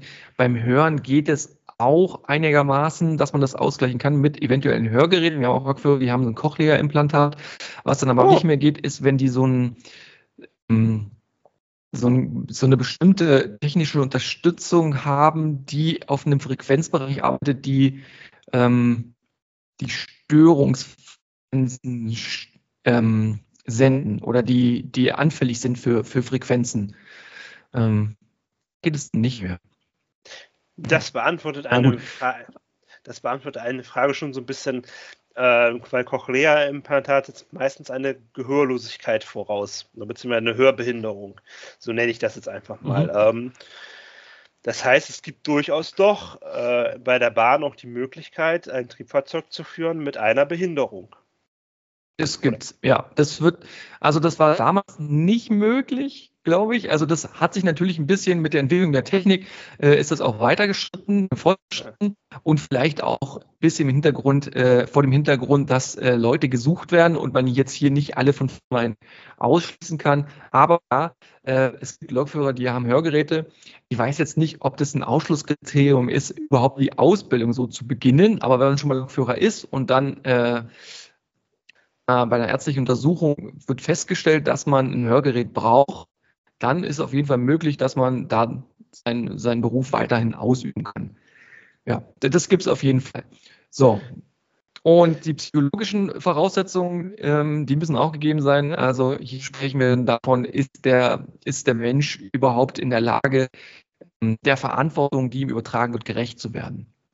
Da guckt man auch nochmal drauf, da guckt auch nochmal ein Psychologe drüber. Also wie, wie ist sein, sein ähm, Verantwortungsbewusstsein, sein Verantwortungsgefühl, kann er, kann er gut Entscheidungen treffen, unter Stress Entscheidungen treffen, die, ähm, die nicht sicherheits- und sicherheitsrelevant sind, also die dann zu keiner Sicherheitsgefährdung führen und so, eine, und so weiter. Ähm, wie geht der mit Konzentration um? Kann er sich lange und gut konzentrieren? Das wird auch gecheckt. Ähm, mhm stundenlang würde ich nicht sagen, aber es ist schon sehr lang, also mindestens eine halbe Stunde muss man da an einem Stück ähm, an einem Testgerät sitzen und beweisen, dass man sich konzentrieren kann und, und dass man Reaktionen, die, ähm, die, die wir verlangen, die, die vorausgesetzt sind. Okay, dann sprechen wir auch noch mal so ein bisschen Beruf im Wandel. Also was hat sich oh ja. verändert, als du dazu deine Berufsausbildung angefangen hast, im Gegensatz zu heute? Ja, also es hat sich viel verändert, weil wir sind ja nicht nur ähm, im, im Wandel der, der Zeit, sondern auch im Wandel der, der Politik. Ähm, das wird ja auch noch alles mit, spielt ja auch noch alles mit rein. Also was ist gewollt, was, äh, was will die Politik von der Bahn, was wollen die Menschen von der Bahn, äh, wie, wie kann man die weiterentwickeln und so weiter. Wird, also was ist gefordert? Ähm, wenn wir daran denken, dass zum Beispiel Nahverkehr ja eigentlich ähm, im, im Auftrag äh, der jeweiligen Bundesländer fährt, können die hier natürlich auch Forderungen stellen, was mhm. die Bahn von sich aus wahrscheinlich äh, anders gemacht hätte ähm, oder ein anderes Augenmerk darauf hatte, will jetzt ähm, die, die, die Länder, die bestellen halt die Züge nach ihren Vorstellungen und Wünschen. Mhm. Und, und da kommen dann halt so, so Sachen bei rum, ähm, dass sich dann halt Züge dementsprechend auch verändern. Äh, mhm. oder europäische Richtlinien kommen damit rein, die, die das alles verändern. Wenn ich daran denke, dass die Türen jetzt so unsagbar laut piepen und, und, und Töne von sich geben beim Öffnen mhm. und beim Schließen. Mhm. Ähm, das ist ähm, wenn ich mich recht erinnere, auch ähm, eine europäische ähm, Forderung, dass die Türen das jetzt so machen müssen. Ich weiß nicht, ob das irgendein Ingenieur von sich aus gemacht hätte, weil es, es geht einen schon ganz schön auf den Wecker. Das muss ja, gut nicht sein, aber es äh, ist halt so. Ähm, der Arbeitsplatz an sich, der hat sich auch geändert. Wie gesagt, ich bin ja jetzt zum Beispiel äh, ganz oft auch der Zugführer. Ja, früher hatten wir einen Zugführer, ähm, der wurde im Zuge der, der technischen Entwicklung konnte der eingespart werden, äh, weil ich viele, viele Systeme habe, die mir zuarbeiten. Ähm, die hat man ja jetzt überwiegend gebraucht, um den Bahnsteig abzufertigen. Also bei, beim, beim Türschließen zum Beispiel muss, musste der die Türen überwachen und, und zusehen, dass er jetzt keinen einklemmt und so weiter, alle Türen geschlossen. Ähm, dazu hat ich den gebraucht. Heutzutage übernimmt das alles die Technik oder kann die Technik übernehmen. Und deswegen kann man äh, mir die Aufgabe auch sagen, ich muss also nicht am Rand stehen, ich kann mich auf meine Technik verlassen, ich kann die Türen so zumachen, äh, dass keiner einklemmen wird. Und wenn mir die Technik sagt, es passt alles, kann ich das auch äh, annehmen. Also dann, dann, kann ich dem auch vertrauen. Das muss halt ein Mitarbeiter am Bahnsteig machen. Also hier hat sich ein bisschen was verändert. Ich, mir werden mehr Aufgaben übertragen, die mhm. ich damals nicht gemacht habe, aber mir werden auch Aufgaben abgenommen von der Technik, die ich damals äh, noch übernehmen musste. Also ein, ein fließender Prozess. Also es werden mehr Aufgaben übertragen, aber auch Aufgaben äh, werden von, von der Technik übernommen.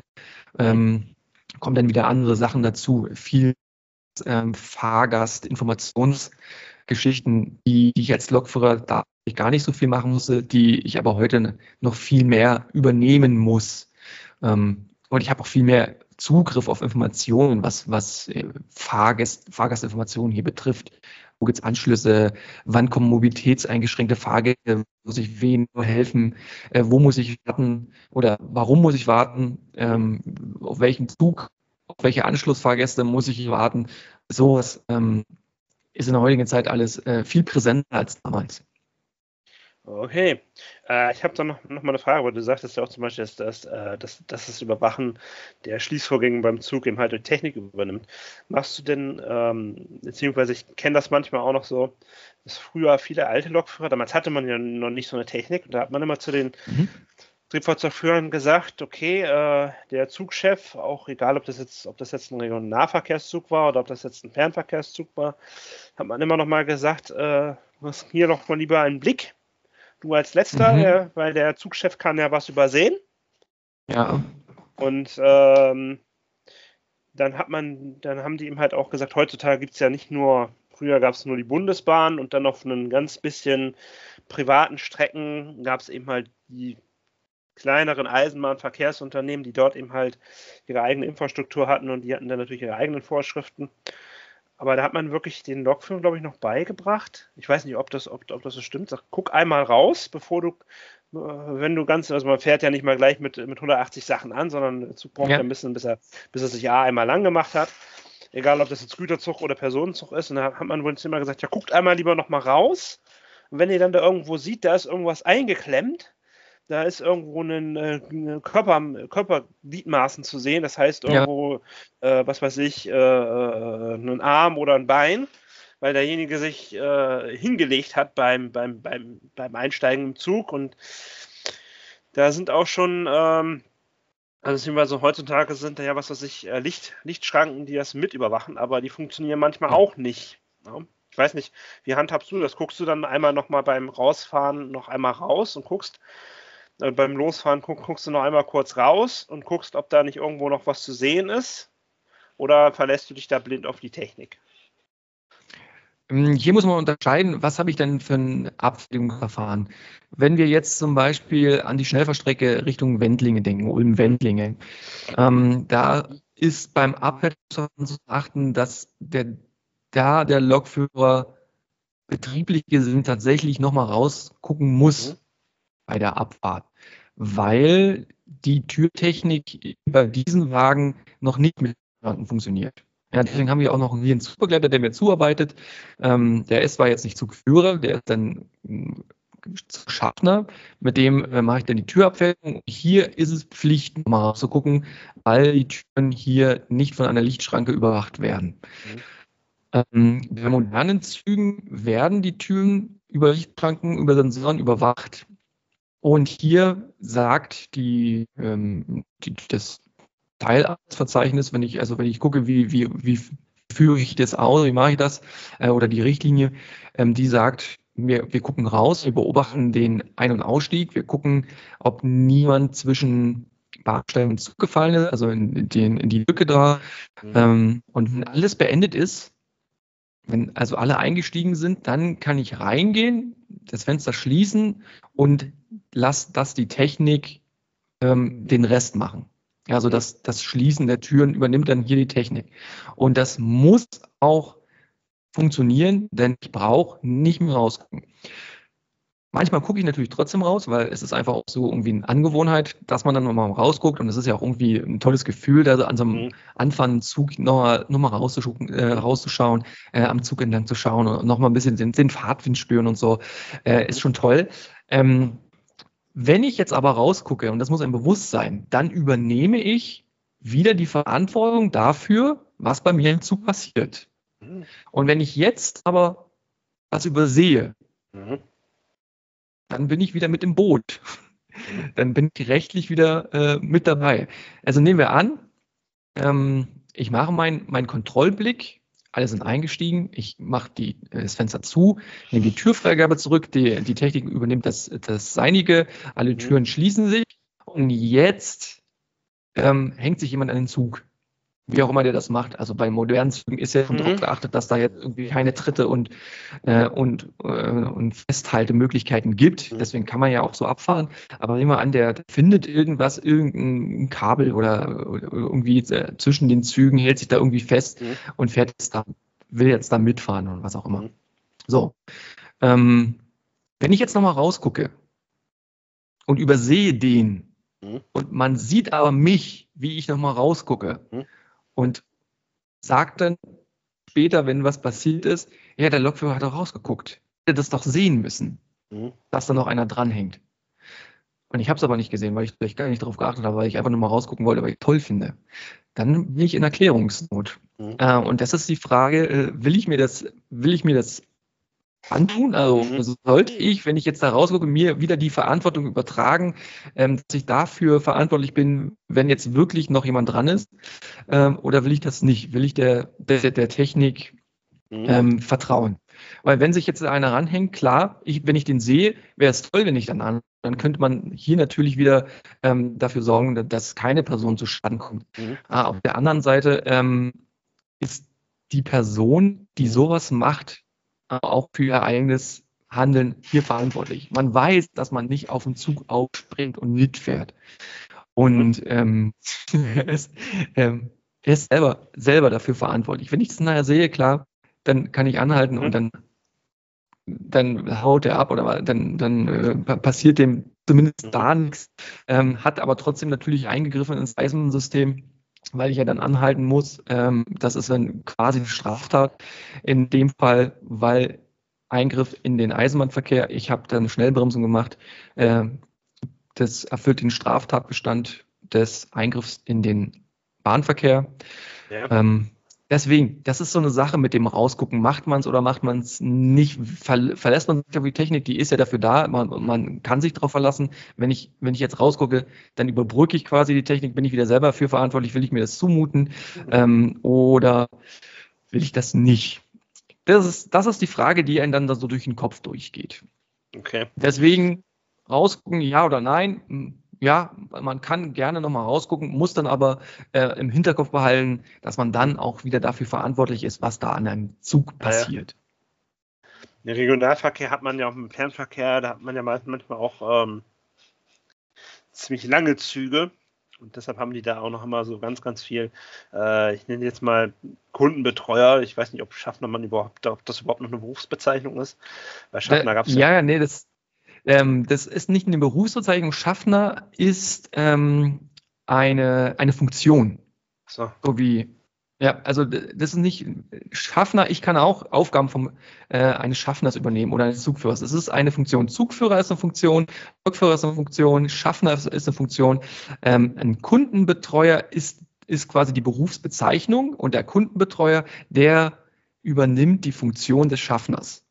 Okay. So, deswegen kannst du von mir aus Schaffner sagen, aber wenn du quasi die, die Berufsbezeichnung nennen willst, dann sagst du Kundenbetreuer oder, oder Zugbegleiter. Ach so, okay. Ja, aber man sieht das ja manchmal so, wenn früher, ich kenne das ja auch noch, da wurde ja auch noch, äh, da haben die dann ja auch, was weiß ich, beziehungsweise der Zugchef oder die, die Kundenbetreuer haben dann ja auch noch den sogenannten Abfahrtspfiff gemacht. Da gibt es auch mhm. viele ältere Dokumentationen darüber auf verschiedenen Kanälen, äh, irgendwelches. Wobei das kein, obwohl, wobei das kein Abfahrtspfiff ist, sondern das okay. ist ein Aufmerksamkeitspfiff, der das Türenschließen einleitet. Also so. ähm, ein Achtungspfiff, ne? Achtung, jetzt werden die Türen geschlossen. Also auf diesen Pfiff ja. wird nicht abgefahren, sondern auf diesen Pfiff werden Türen geschlossen und er soll einfach nur Aufmerksamkeit erzeugen. Okay. Ja, gut, okay. Das war mir jetzt nicht so bewusst, aber ähm, es ist ja auch mal interessant, das ja auch mal so zu erfahren. Ähm, ja. ja. Also ich kenne es auch, also ich kenne es inzwischen nur noch, den, den Aufmerksamkeitspfiff kenne ich inzwischen nur noch von, äh, von Fernverkehrszügen. Ja, richtig. Ähm, beim Nahverkehrszug wird es nicht gemacht, außer tatsächlich hier, wir beim UWEX auf der, auf der Schnellfahrstrecke, der macht einen Pfiff, einen, einen Achtungspfiff. Ja. Ähm, und daraufhin schließe ich die Türen. Ähm, ich weiß gar nicht, ob das überhaupt rechtlich noch irgendwie notwendig ist, den zu machen, weil die Türen ja mittlerweile alle piepen. Und ja. Ähm, früher haben die das nicht gemacht. Und da musste man diesen Pfiff machen, weil dann die Türen einfach ohne Warnton zugeschlagen sind. Äh, und heute ja, ja. Ähm, geben die ja alle nochmal einen Warnton von sich. Von dem her bin ich mir gar nicht sicher, ob dieser Achtungspfiff überhaupt noch rechtlich mhm. notwendig ist oder ob der einfach jetzt nur überliefert ist, weil, weil die Leute ähm, auf diesen Pfiff hin hier doch nochmal ein bisschen aufmerksamer werden. Ähm, weiß ich gar nicht. Aber auf jeden Fall, ja, im Nahverkehr werden die nicht gemacht, aber hier piepen die Türen ja sowieso alle, bevor sie zugehen der berühmteste und das, das, was so ganz, ganz viele Leute so cool finden, das hat selbst sogar einen, äh, wie heißt das noch, ähm, sogar ein Künstler, ein Musiker, der ist, äh, macht, macht sehr viel auch als Disc-Jockey, der macht auch, auch ganz viel so Techno und sowas alles. Der ist auch ganz bekannt mit Sky and Sand und er hat, hat, tatsächlich, der steht irgendwie auch irgendwie so auf Eisenbahn und die äh, Berliner S-Bahn, die haben ja, ja die haben ja dieses ganz ikonische, dieses Dü -dü. Ich kann es jetzt nicht exakt genau nachmachen. Warte, äh, Daniel, lass, lass mich kurz. Ja. Dü, dü, dü. Ah, okay, so ist es. Das, das, das, ist, das ist ja so berühmt geworden irgendwie. Ja, äh, dass, man da, dass man das schon fast äh, irgendwie so, also beziehungsweise gerade wenn man so auf Eisenbahn steht, wenn man dann so in der Berliner S-Bahn ist, dann muss man das, man muss man noch mal S-Bahn fahren, weil, weil das gibt's nur dort, das gibt's nur bei der S-Bahn Berlin. Das anderen ja. S-Bahn-Betriebe, die haben, die haben dann da dann tatsächlich, also das reden wir jetzt mal, was weiß ich, S-Bahn Stuttgart oder S-Bahn München ähm, oder aber auch zum Beispiel Re Regio S-Bahn Bremen, die haben dann, das hängt ja auch so ein bisschen auch mal mit diesem Triebfahrzeug, also mit dem Triebfahrzeug zusammen, was ja, richtig. müssen ja gewisse Normen erfüllen. Da ist aber nicht exakt genau gesagt, exakt genau der Ton, sondern da muss er eben halt ja. nur äh, immer laut, hell und piepend, sodass die Leute wissen, ah, es schließt sich gerade etwas. Ne? Ja, ja. Das ist, da, das ist da ja das Wichtige. Deshalb klingt das auch so unterschiedlich. Je nachdem, was ich für ein mhm. Triebfahrzeug habe oder was das Unternehmen einsetzt. Ähm, äh, Fortbildungen. Bist noch da? Hallo? Ja, ich hatte gerade irgendwie Ver Ver Verbindungsabbruch. Hörst du mich okay. wieder? Ja, jetzt höre ich, jetzt höre ich dich wieder. Ich hatte dich auch im ein, zwei. Jetzt hörst du mich wieder. Ja, ja bist, bist du gut zu hören. Genau. Bitte äh, nochmal. Das Thema Fortbildung. Die eine Berufsgruppe hat es sehr häufig, die andere hat es nie.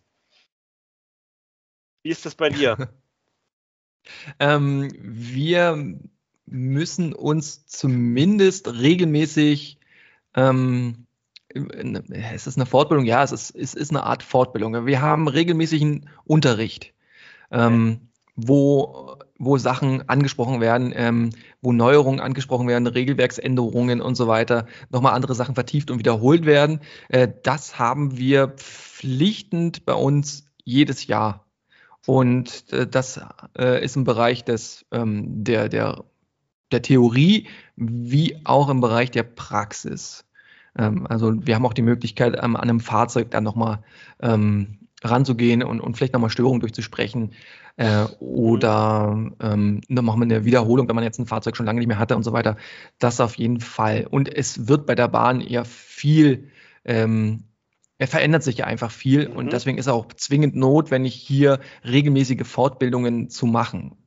Ähm, das, da wird man dann eingeteilt vom, vom Einteiler, da gibt es dann halt äh, einen Tag Unterricht, äh, mhm. im Jahr oder, oder zwei Tage. Ähm, oh, die macht man dann entweder im, im, im Ausbildungsraum zusammen mit anderen Lokführer. Äh, zu Corona-Zeiten haben wir es auch am Tablet gemacht, also nicht in Präsenz, sondern hatten dann sozusagen ähm, so, so, ein, so, ein, so ein Meeting zusammen. Ähm, aber es gibt auch ähm, computerunterstütztes mhm. Lernen oder Fortbildung. Mhm. Äh, das macht man dann zu Hause oder während seiner Bereitschaft. Äh, da geht man dann am, am Tablet, äh, geht man dann in seine, seine Lernplattform und ruft da sein, sein, sein jährliches ähm, Ding auf äh, und mhm. beantwortet da Fragen und, und geht dann da ähm, so, so Themen durch, die aktuell sind für dieses Jahr. Und dann ähm, schickt man da so das Ergebnis einem Teamleiter, dass man das gemacht hat äh, und dann ist man für dieses Jahr erstmal wieder durch. Mhm. Gut, ähm, da du ja dein, äh, da du ja Triebfahrzeugführer Ende der 90er, Anfang der 2000er geworden bist, wirst du es wahrscheinlich eher so eher aus dem privaten Rahmen kennen. Als Lokführer bei der Deutschen Reichsbahn und Bundesbahn. Mhm. Hast du da, gibt es bei euch in Ulm, bei dir im Heimatbahnhof noch so Lokführer, die zwischen auch schon fast 40 Dienstjahre auf dem Buckel haben und die wirklich bei der Bundesbahn das gelernt haben? Ja, gibt es noch. Gibt's noch. Ich saß letztens noch im, äh, im Pausenraum und da waren zwei, drei Herren, die haben bei der Reichsbahn angefangen und die haben sich so ein bisschen darüber unterhalten, ähm, wie damals so die Zeiten waren. Und ähm, das war schon noch echt viel, viel strenger, als das heute ist. Ähm, ja. da, da, wurde noch sehr, sehr viel auf Disziplin geachtet. Da musste man also wirklich seine, seine Uniform hegen und pflegen. Und ähm, äh, ja, also es äh, gibt schon auf jeden Fall da einen großen Unterschied zu, zu damals. Das war dann eher noch so fast schon militärisch, militärisch anmutend, äh, ja. äh, die, die Zeit. Ja, ähm, Habe ich natürlich nie mehr mitgemacht, aber es war sehr interessant, dann dem mal zuzuhören, wie die damals das empfunden haben und wie die da so angefangen haben äh, zu der Zeit der Reichsbahn. Okay, da gibt es auch so ein paar ähm, Militärzüge. Da gibt es, glaube ich, von äh, einem ja, einer Produktionsfirma für TV und Medienproduktion. Die sind auch ganz bekannt, die machen ganz, ganz viel für den Eisenbahnkurier.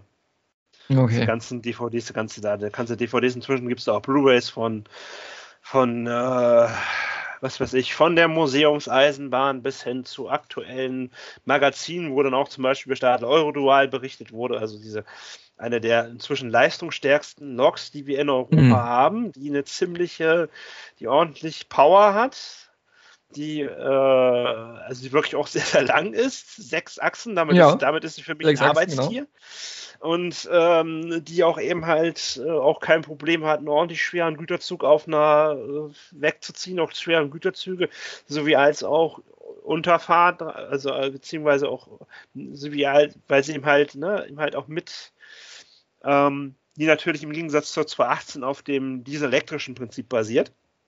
Also sonst ja. würde das ja auch nicht, auch nicht, auch nicht funktionieren, weil sie eben halt Elektromotoren, genau. die den Hauptantrieb dann dafür sorgen und ähm, dann eben halt ein eingeflanschtes Dieselaggregat haben, was dann eben halt den Strom erzeugt, ohne Fahrleitung und dann natürlich noch einen Transformator an Bord haben, der eben halt dann eben halt den Strom aus der Oberleitung eben halt dann bereitstellt. Und damit ist sie eigentlich die eine der leistungsstärksten Lokomotiven, die wir haben. Das ist schon mal sehr, sehr interessant. Jetzt habe ich aber total vergessen, worauf ich hinaus wollte. Das passiert mir öfters mal. ähm, okay. Nee, also beziehungsweise, äh, es ist ja, ist ja ganz interessant. Hast du dich, das heißt, es müssen ja Reichsbahner ja gewesen sein, die entweder in West-Berlin oder in Berlin oder in irgendwelchen aus den ehemaligen, äh, aus den neuen Bundesländern kommen. Haben die dann auch eine gewisse Einfärbung, also sprachlich? Oder äh, es gibt ja manchmal noch so ein bisschen, je nachdem, wenn einer so eher aus Region Brandenburg kommt, dann ja, es ist fast schon in Hochdeutsch, Richtung Mecklenburg-Vorpommern fast auch, aber wenn du manchmal dann noch so Leute hast, die aus Sachsen oder sowas kommen, die haben manchmal schon noch einen Dialekt. Ja, haben sie. Man sagt auch scherzhaft hier die Außenstelle von Sachsen, weil wir haben sehr, sehr viele ähm, Lokführer, die äh, aus, okay. aus Sachsen oder Sachsen-Anhalt kommen. Ja, und das hört man denen auch oftmals noch an. ja, also gerade bei den Älteren, kriegt man es manchmal mhm. dann noch mit. Bei den Jüngeren ist es auch schon so ein bisschen, äh, ganz bisschen ja. noch. Angela Merkel hat ja auch so ein bisschen Dialekt. Ganz bisschen. Ja. Bisschen aber die Berliner. hat sich das äh, vielfach auch abtrainiert, wahrscheinlich als Politikerin, weil mit dem Dialekt sächsisch äh, Hohn und Spott manchmal. Ja. Bayerische ja. Politiker wie Markus Söder, ja, äh, Fränkische, wie, wie zum Beispiel bei dem Kollegen Axel Emrath, der nun mal auch sehr viel und sehr interessante und sehr lehrreiche Videos macht. Ne? Also das ist ja auch ein Kollege von dir. Äh, der macht ja nun auch echt einiges Interessantes. Der kommt mehr so aus dem Raum Aschaffenburg. Oh, ist ein bisschen das Fränkische. Oberfranken da oben. Manchmal hört mhm. man es noch ganz ein bisschen, aber äh, man hört es jetzt nicht so raus. Ist aber auch, ist ja aber auch nichts Schlimmes. Äh, äh, ja, was fällt mir dazu gerade dazu noch ein? Ach ja, das mit diesem deutlich Sprechen, auch mit Dialekt. Das hatte ja letztens ja gerade die Kollegen bei der Werdenfelsbahn da ja so ein Problem. Was dann zu einem Unfall führte, im Gegensatz, ja. wenn du zum Beispiel mit, keine Ahnung, das Auto von Frau Biene reinfährst, dann kommt die Polizei und macht eine Anzeige, schreibt es auf, das interessiert dann keine Sau. So, aber wenn jetzt ja, zum Beispiel. Haben wenn du dann zum Beispiel so ein, ähm, das ist ja auch was, was, das ist ja nichts Geheimes, was ich erzähle. Das stand ja selbst sogar im Spiegel und diese, diese Berichte der Eisenbahnuntersuchung, äh, dieser, dieser, dieser Stelle beim Bundeseisenbahnbundesamt, die veröffentlicht dann noch diese ganzen Unfallberichte und das, was da also da ist passiert, ist ja dann auch noch mit kräftigem bayerischen Einschlag haben sie dann da gesprochen. Ja, ich habe es gelesen. Eine, eine, der generellen Empfehlungen war, äh, laut und deutlich zu sprechen. Alles andere. Ist tatsächlich auch geregelt in unserer Richtlinie, dass man ähm, beim, bei sowas, bei Funkverkehr, ist ähm, äh, möglichst dialektfrei zu sprechen. Ja. Das, was ja ich bei dir wahrscheinlich eher nicht das Problem ist, auch wenn die Kollegen immer so wirklich aus dem tiefsten Bayern kommen. Mhm. Dann äh, und aus Österreich. Mhm. Das kann dann schon mal schwierig werden mit der Verständigung. Ja, stimmt wenn dann da, wenn du eben halt auch noch viel hast. Ja, ähm, Triebfahrzeugführer bei der Deutschen Bahn. Ich weiß, es gibt ja. viele andere Eisenbahnverkehrsunternehmen. Genau, ähm, wollen wir ähm, auch noch nennen, genau. Wir sind nicht die einzigen. Genau, das muss man ja auch mal sagen. Es gibt zum Beispiel Westfalenbahn, es gibt die Trans, also die Transdev, das ist auch so ein Riesenunternehmen mit Bus und Mhm. Also die Transdev-Zug macht hier ja noch funktioniert haben, aber mit Bussen sind die Stand sind die Leute mit den Erbringen von Leistungen hier in Ostwestfalen gar nicht zufrieden. Das stand oh, auch mal ganz groß in der regionalen Tageszeitung, weil Verspätungen ohne Ende und Fahrtausfälle ohne Ende. Also ich komme aus Horst, da macht das die Stadt selber, da haben wir eine eigene Busgesellschaft.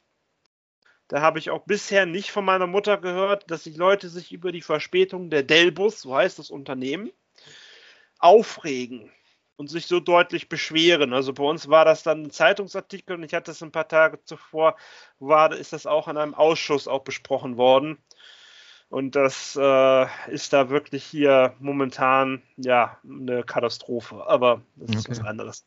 Aber ja, ähm, das ist da so, so ein bisschen so die Ausbildung bei der Deutschen Bahn. Ist die unterschiedlich im Gegensatz zu anderen EVUs oder ist die eigentlich durch gesetzliche Rahmenbedingungen des Eisenbahnbundesamtes, was das ja auch mit überwacht, ist das eigentlich relativ einheitlich?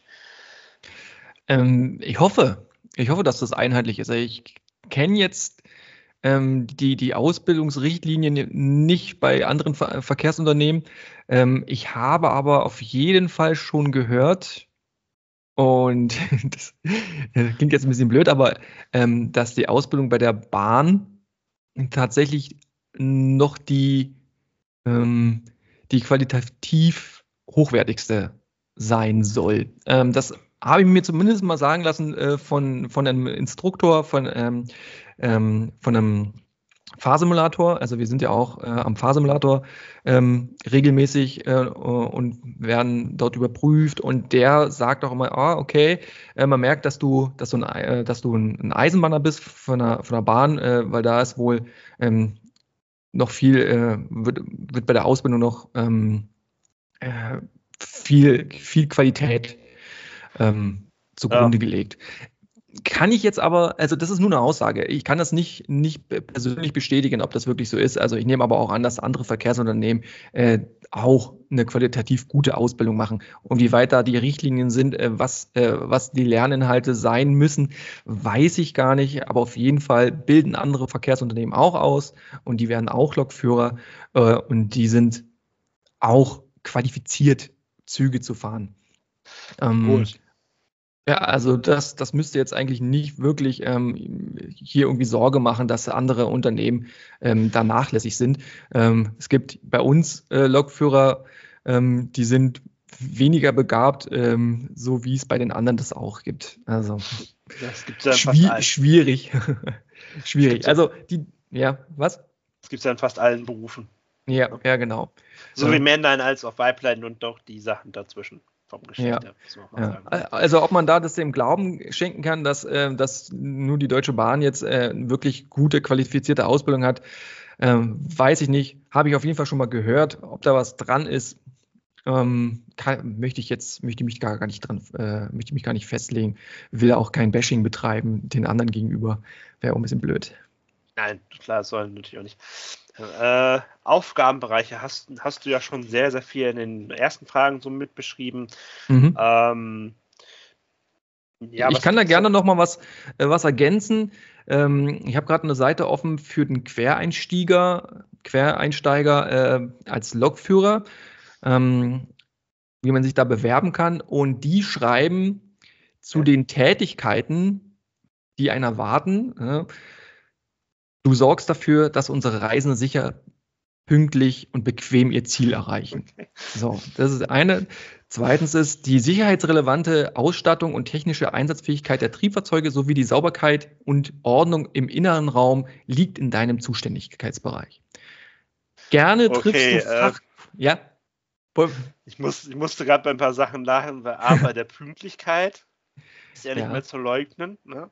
Es wird auch nicht mehr von den obersten Bahnchefs, wie einem zum Beispiel einen Herrn Dr. Richard Lutz, der übrigens einer der wenigen ist, der, der tatsächlich auch bei der Bahn seine, seine, seine Karriere, sein Berufsleben gestartet hat. Mhm. Im Laufe der vielen Jahre. Ähm, und dann beim zweiten auch so ein bisschen, ja, das äh, Sauberkeit, das stelle ich mir bei einem RE Dosto, bei einer Dosto-Garnitur ein bisschen schwierig vor, weil die auch sehr lang ist. Ja. Also ja, man kann es ja, mal, man, ja? man ja mal reinschreiben. Ähm, es gibt tatsächlich auch ähm, so, so, ein Handheft, ähm, wo so drin steht, was dann so unsere Aufgaben so sind und, und inwieweit wir für die, für die Sauberkeit hier zuständig sind. Und da spricht man nur davon, ähm, dass man zum Beispiel äh, mal eine Zeitung vom, vom Sitz runter macht, die da liegt, so. oder ähm, also wir müssen jetzt nicht durchwischen äh, und, und, oder Fenster putzen, sondern eher so ein bisschen für, für Ordnung sorgen. Oder wenn, wenn mal eine Mülltüte rumsteht oder eine Bierflasche, dass man die halt mal, dass man die mal rausstellt oder so. so es geht eher in diese, in diese Richtung. Wenn man halt ah. da durchläuft durch den Zug bei der, bei der Zugwende und man fällt, einem fällt das auf und so, äh, dann soll man ruhig schon mal zugreifen, damit der, der Zug dementsprechend für die nächsten Fahrgäste halbwegs ordentlich aussieht. Ähm, die, die Reinigung der Züge, die, die ist ja dann wieder eine andere Sache, ein anderes, einen anderen, für, für andere, die, äh, der ihr Aufgabenbereich. Äh, damit haben wir dann nachher nicht so viel zu tun. Aber wir haben die Möglichkeit oder unsere Aufgabe ist es, wenn der Zug dementsprechend aussieht, das anzustoßen und das zu melden, dass der Zug mhm. aussieht wie Sau und ob man da vielleicht eine Zwischenreinigung ähm, machen könnte ne? oder ob der Zug tatsächlich auch getauscht wird. Ich hatte mal ähm, Zug nach einem, nach einem äh, Oktoberfest äh, oder ne, Vasen, ja, Cannstatter Vasen und der sah so krass aus danach, dass ich gesagt habe, den, den kann man so nicht mehr anbieten. Ähm, entweder muss der gereinigt werden oder getauscht werden, irgendwas muss, muss gemacht werden. Das habe ich dann auf jeden Fall vorgemeldet und der ging dann auch raus. Also der war, äh, der war vollgekotzt, da, da lagen Flaschen rum, Bier, Biergeruch, alles mögliche, Konfetti und, und Zeug und Hinterlassenschaften, Müll ohne Ende. Also der konnte nicht mehr so im Betrieb bleiben und da ist jetzt der Lokführer ähm, in der Pflicht, natürlich nicht das sauber zu machen, aber wenn es heißt, er muss äh, für Sauberkeit und Ordnung sorgen, ähm, mhm. dass er das melden muss und dafür sorgen muss, dass das Fahrzeug halt gereinigt wird oder getauscht wird. So, mhm. so könnte man das dann quasi umsetzen. Vollgekotzten Zug habe ich mal bei einer Straßenbahn in Bremen erlebt. Also Bremen muss man dann natürlich auch wissen, es gibt Straßenbahnen in Deutschland, die fahren auch auf 1435 Millimeter. Das machen die Bremer schon ja. sehr lange. Da war ich so 10, 11 oder 9 Jahre alt. Und dann sind mein Vater und ich von irgendwas abends wiedergekommen. Und dann hat da einer hinten sich in der Straßenbahn übergeben. Ja, passiert. Ja, das, damit muss man nur mal rechnen, dass die Leute auch gerne mal äh, zu viel Alkohol konsumieren. Ne? Mhm. Und das dann dementsprechend dann auch mal da entleeren im Zug. Ist natürlich nicht sehr angenehm für andere Fahrgäste, aber ist für die äh, Reinigungsmannschaften oder Reinigungsfachkräfte, egal ob jetzt Straßenbahn, Bus, kennst du ja auch hier, wie, wie heißt der hier noch, der, ach, hier der eine Busfahrer da, den folge, die folge ich auf, ich weiß gar nicht, nicht wie der, der heißt. Der heißt, der heißt Herr Busfahrer. Ach, Herr Busfahrer, ja, ja. Der kennt das dann auch, wenn er dann hinten mal einen Fahrgast hat, der dann sich dann da über ihm halt yep. äh, bucken muss. Ne? Ist, nicht, ist genau. nicht sehr angenehm, aber da heißt es dann auch, äh, äh, ja, äh, zum Busdepot fahren und feucht wischen. Genau. Feucht durchwischen, genau. Weiter heißt es dann hier noch auf der Seite, gern triffst du fachkundige Entscheidungen und trägst Verantwortung für Mensch und Fahrzeug. Ja. Ja. Und dann kommt noch, kommt es zu Abweichungen im Fahrbetrieb, stellst du die Fahrgastinformation sicher und leistest damit maßgeblich deinen Beitrag für eine hohe Servicequalität. Und zum Schluss steht noch, auch schwierige Kunden begegnest du mit Geduld und einem freundlichen Lächeln. So viel in der offiziellen Stellenan Stellenanzeige. Naja, äh, ja, Fahrgastinformationen klappt in der Bahn relativ, manchmal relativ gut, manchmal auch gar nicht. Aber gut, in Bussen ist es manchmal noch schlimmer. Ja, also Fahrgastinformation ja, ist, ist auf jeden Fall ein, ein, Thema, was auch immer wieder angesprochen wird, auch bei uns. Ähm, und man sieht es auch, äh, dass da auf jeden Fall noch Potenzial ist und man weiß, dass Fahrgastinformationen sehr wichtig sind, denn ein Fahrgast, der informiert ist, fühlt sich wohler und ähm, ja. kann sich mehr entspannen als ein Fahrgast, äh, der, der quasi alleine gelassen wird mit, mit der Situation und nicht weiß, wie es weitergeht. Also das, äh, das, das weiß die Bahn und, und da werden wir auch geschult und da wird auch weiterentwickelt und ähm, da wird auch immer wieder darauf geguckt, äh, dass, das, dass das ordentlich gemacht wird. Was ich in dem Bereich so ganz cool finde, ist, dass ich mal einen äh, ich nenne jetzt mal Radiomoderator, Schrägstrich Journalist. Der ist wohl auch regelmäßig viel mit Eisenbahnverkehrsunternehmen unterwegs gewesen. Mhm. Der hat dann mal gesagt, äh, das ist so dröge. Das ist, das ist so, ja, eben halt so. Äh, halt dieser Bahnsprech, ne? Ja, dieses eben halt so monotone ganz offizielle, dieses, ja, genau. so eine offizielle Sprachregelung. Also es gibt es mhm. ja bei verschiedenen Ereignissen, sagen wir mal so ja. sei es Verspätung oder anderen. Ne? Ähm, und da hat der dann mal gesagt, da muss man doch mal was machen. Und er ist ja auch, sagen wir es mal, professioneller Sprecher. Und dann hat er sich mhm. gedacht, das ist auch, äh, findet man auch auf YouTube und wurde dann eben halt mal die Kollegin gesagt hat, ja, kann man ruhig mal ein bisschen, wenn ich immer so, Zug hat fünf Minuten Verspätung, Anschlüsse werden nicht erreicht. So, dass man desjenigen vielleicht sagt, der Zug hat fünf Minuten Verspätung, naja, ob der Anschluss, äh, der Anschluss kann nicht erreicht werden, so, ne?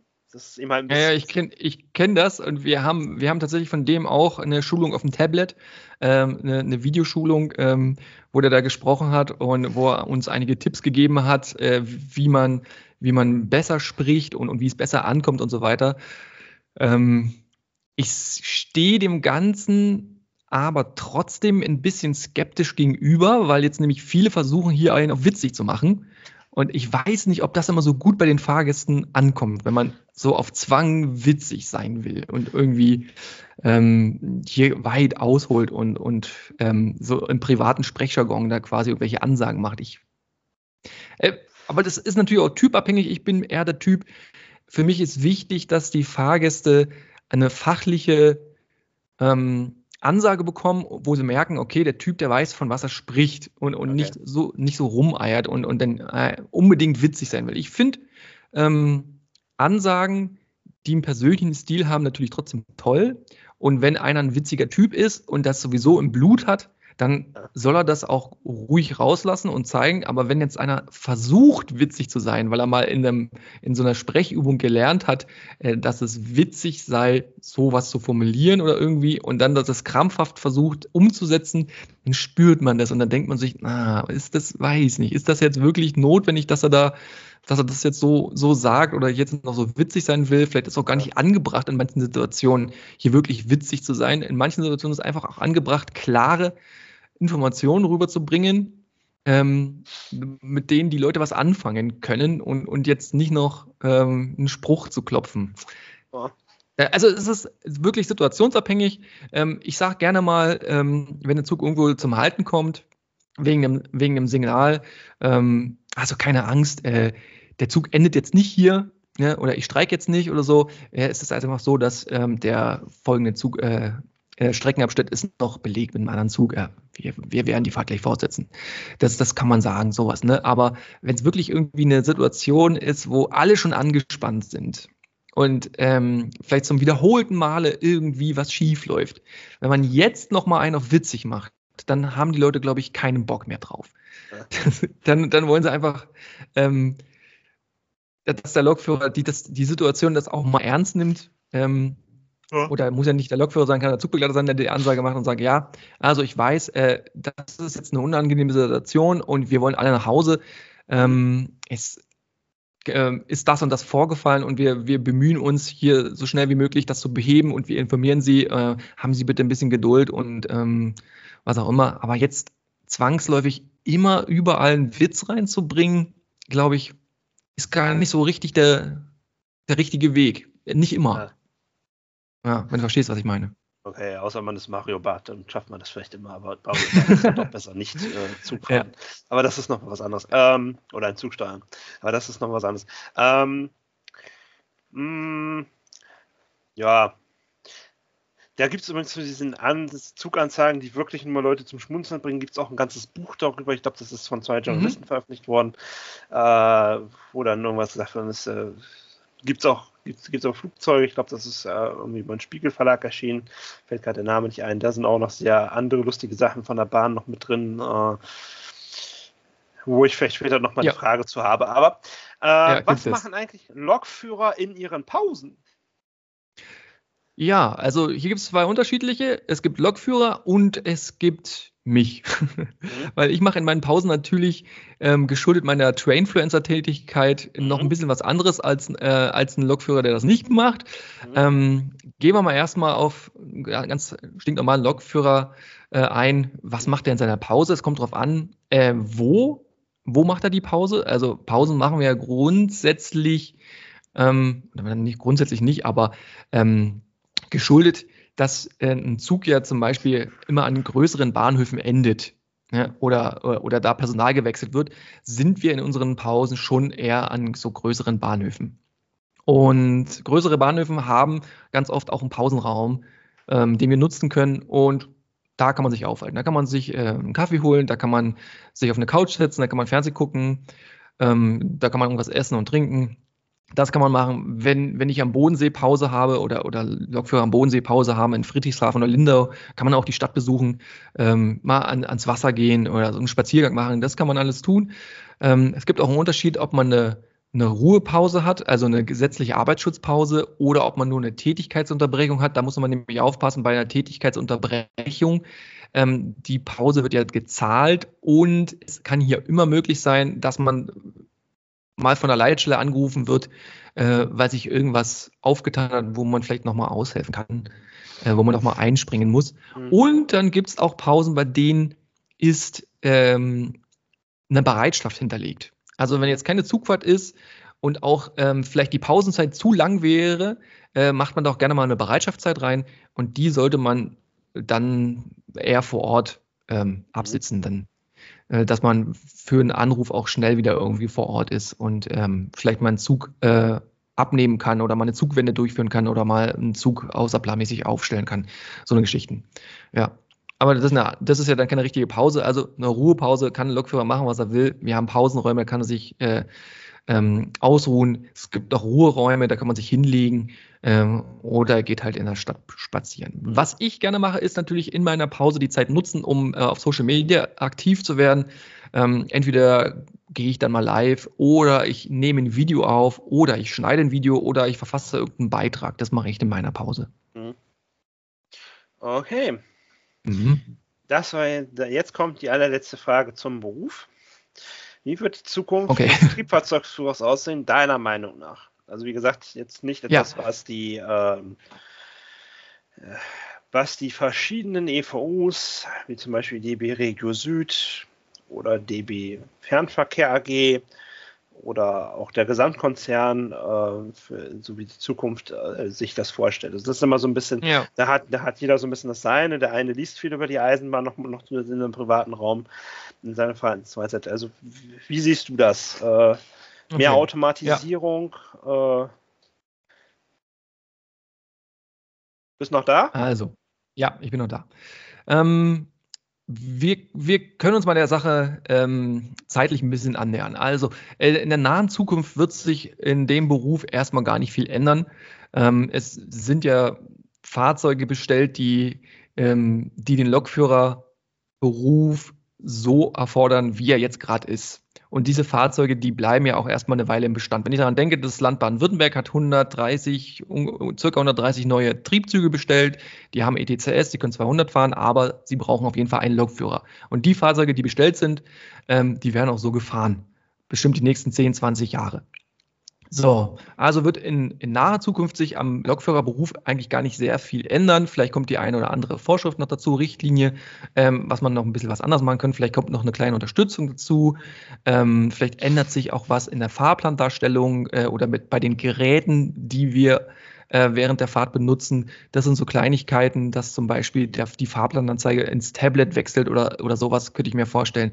Äh, das sind aber nur Kleinigkeiten, die jetzt den Alltag nicht so krass ähm, beeinflussen oder, oder den, den Beruf ganz anders wirken lassen. Das sind, das sind die, die normalen Entwicklungen. Ähm, in der weiteren Zukunft könnte ich mir vorstellen, dass künstliche Intelligenz hier Einzug hält.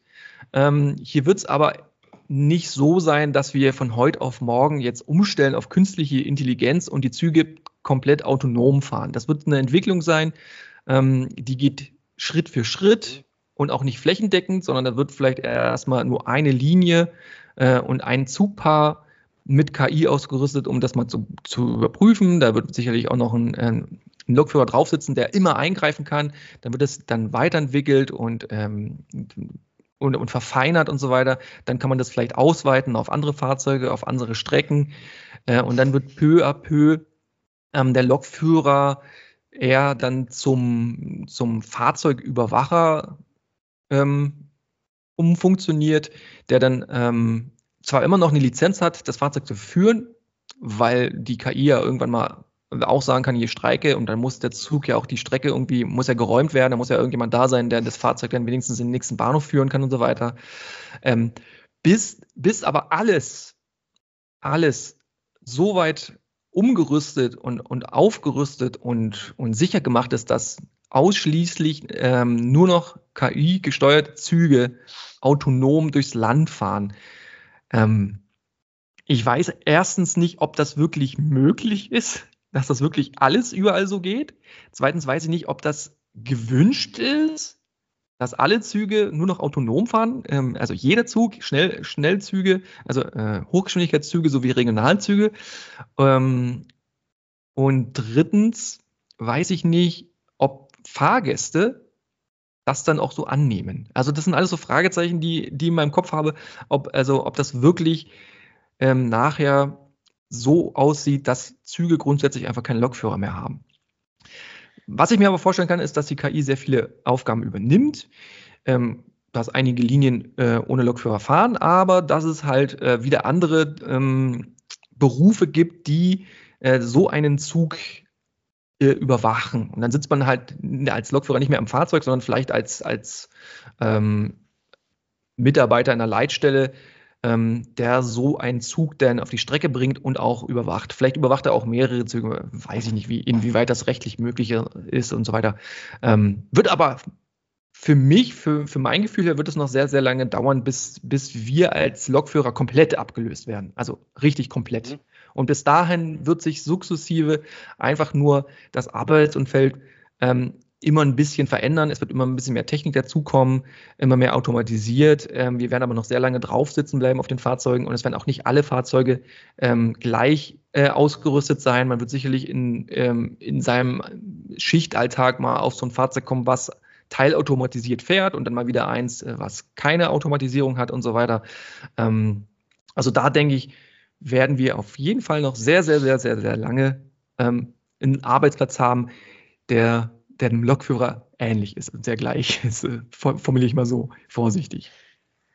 Wer bereits von den Zuhörern mal oder Zuhörern oder auch von deinen Zuhörern oder wie auch immer ähm, mal automatisch, äh, Automated Train Operation erleben will, der sollte sich mal aufmachen nach Hamburg Denn dort ist eine S-Bahn-Strecke mit dem European Train Control System, beziehungsweise dem Hinter, das ist ja, ETCS ist ja nur ein Teil von einem noch größeren mhm. System. Und da ist nämlich bereits eine S-Bahn-Linie damit ausgerüstet. Mhm, mit ATO, ne?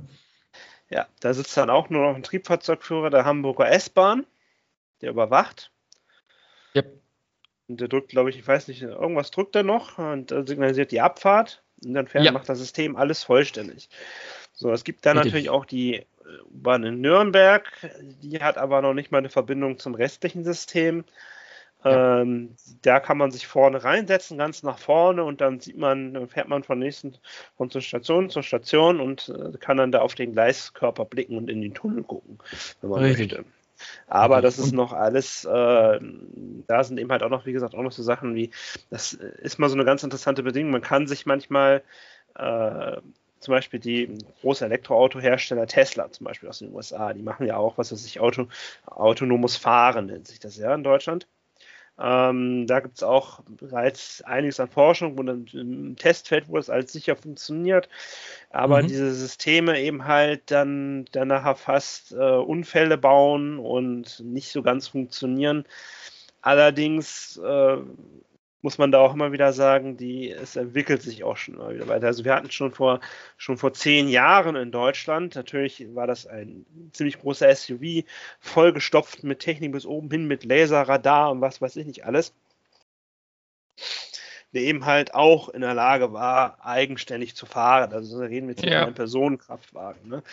Man muss dazu mal sagen, beim Zug war das bereits schon, wir kennen ja auch die Linienzugbeeinflussung und die automatische, äh, weiß nicht, korrigiere mich, AFB, was war denn das nochmal komplett ausgesprochen? Automatische Fahrbremssteuerung. So, genau, nämlich das war nämlich schon, die hatten wir dann zum Beispiel in der Baureihe 103 und dann später mhm. auch noch in anderen Baureihen. Und bis, bis heute hinein gibt es ja, also jetzt eher nicht bei der 612, gibt es eben halt noch die AF, also eben halt ja die automatische äh, äh wie auch immer. Und eben halt die Nierenzugbeeinflussung, die sind dann manchmal eben halt verschaltet. Ja, da, genau. Das kann man auch nachlesen auf Wikipedia, das ist, das, ist, das ist jetzt kein Witz. Damals war dann schon mit den allerersten Hoch, also ersten Schnellfahrstrecken in Deutschland, war dann schon teilweise ein automatischer Zugbetrieb möglich. Allerdings natürlich nur auf den Abschnitten, wo die Linienzugbeeinflussung war. Das heißt also ein elektronisches System, also ich sage auch gerne mal ein vorsinnflutlich elektronisches System bei der Eisenbahn. Ja, gut, okay, es, war, es ist auch ein rechnergestütztes System, ne? muss man auch dazu mal sagen, was eben halt Signalisierung im Führerstand ermöglichte. Mhm. Das ist eben halt auch sowas, deshalb, wenn, wenn man dann sagt, man träumte bereits schon in den 60er Jahren, da kann man sich so Science-Fiction-Filme angucken, wo dann die Leute dann schon, wo dann die Leute nur noch die Hände wegnahmen vom Lenkrad in natürlich einem sehr, für damalige Fall ist sehr futuristischen Auto und sich dann, äh, dann das Auto selber steuerte. Das konnte, da konnte man damals noch gar nicht dran denken. Weil mhm. dem halt beim, äh, beim, beim Straßenverkehr, da hast du ja Fußgänger, Radfahrer und andere Automobile, ja, die sich eben halt alle noch von einem Mensch gesteuert werden und das muss eben halt alles permanent beobachtet werden, permanent überwacht werden. Also war das damals noch nicht so möglich oder nur sehr, sehr eingeschränkt.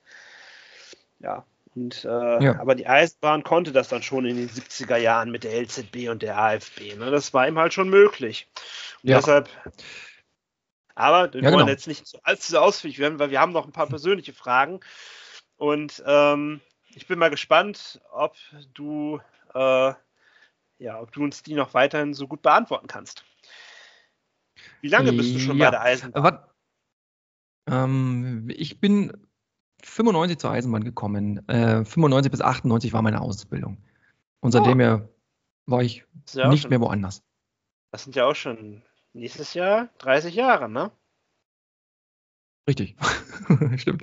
Hast du auch schon die goldene Uhr gekriegt? Oder? Ich habe letztes Jahr äh, die 25-jähriges Dienstjubiläum, weil man mit, Hallo? mit reingerechnet und da bekommt man Hallo? Ja, warst gerade warst wieder weg. Okay, warte, dann, dann fange ich den Satz nochmal an. Also, ich hatte letztes Jahr 25-jähriges Dienstjubiläum, weil die Ausbildungszeit wird rausgerechnet. Und da so. habe ich einen, einen silbernen DB-Pin bekommen. Ah. Genau. Den goldenen Pin, den gibt es ja, glaube ich, mit 40 und den Diamanten, den gibt es ja mit 45. Das ist dann schon fast bei der Rente, ne? Sagen wir. Ja, genau. So. Okay. Äh, wir sind ja auch auf Instagram zu finden und auch auf Spotify, wo wir auch regelmäßig unseren Podcast hochladen.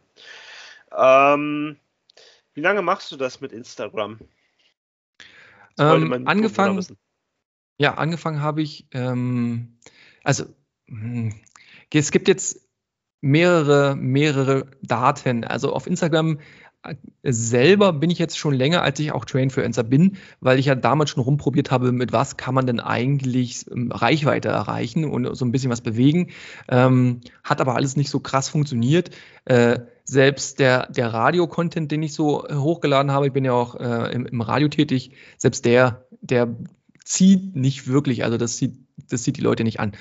Und ähm, zur Corona-Zeit habe ich angefangen, Eisenbahn-Content zu teilen und Erklärvideos mhm. zu machen. Ich kann mich deswegen mal daran erinnern, weil ich äh, mein, mein erstes Video, was dementsprechend äh, auch ähm, gut ankam, äh, da hatte ich eine Corona-Frisur. Also wir durften ja damals nicht zum Friseur gehen und hatten dementsprechend alle ein bisschen längere Haare. Und daran erinnere ich mich halt, weil das ist so, so ein Ding, was mich ein bisschen genervt hat. Ähm, deswegen, also wann war das so 1920 rum, ne? Ähm, da hat es dann angefangen ähm, mit dem Eisenbahn-Content und da habe ich gemerkt, das zieht die Leute, das wollen die Leute sehen, das wollen die Leute wissen und hier kann ich was bewegen und dann habe ich angefangen, aktiv Train zu fluenzen und ähm, die Eisenbahn zu erklären. Also das sind jetzt drei, vier Jahre auf jeden Fall schon. Das finde ich eben halt auch immer ganz interessant, weil äh, es gibt ja so Berufe, die äh, ja die muss man die Leute schon auf diese Wege ein bisschen näher bringen, weil ich weiß noch ja. nicht, wie viel äh, der jüngeren Kollegen, die du bei dir an deinem Heimatbahnhof hast, ähm, beziehungsweise du ja auch, auch dich dort, dort, mal geöffnet hast, dass Leute das auch gerne mal für den Unterricht benutzen. Ja, machen sie. Na? Können sie natürlich machen.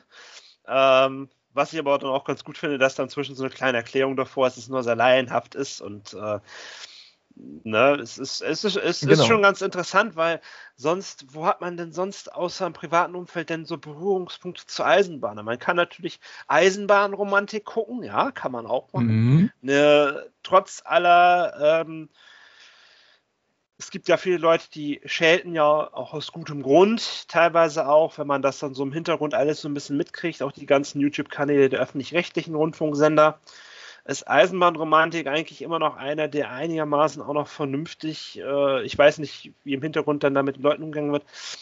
Äh, ich finde, ich gucke das immer noch sehr gerne. Ich habe damit, Kindheit habe ich das mal ein bisschen geguckt, aber musst ja wissen, das war in den 90ern. Und da hatte ja. man das noch nicht so mit dem SWR im Norddeutschland. Ne?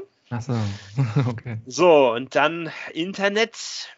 Kohl hatte 82 mehr oder weniger das schnelle Internet in Deutschland erstmal vertagt mit der Entscheidung, wir bauen das Kabelnetz aus. Ja, das darf man auch nicht vergessen.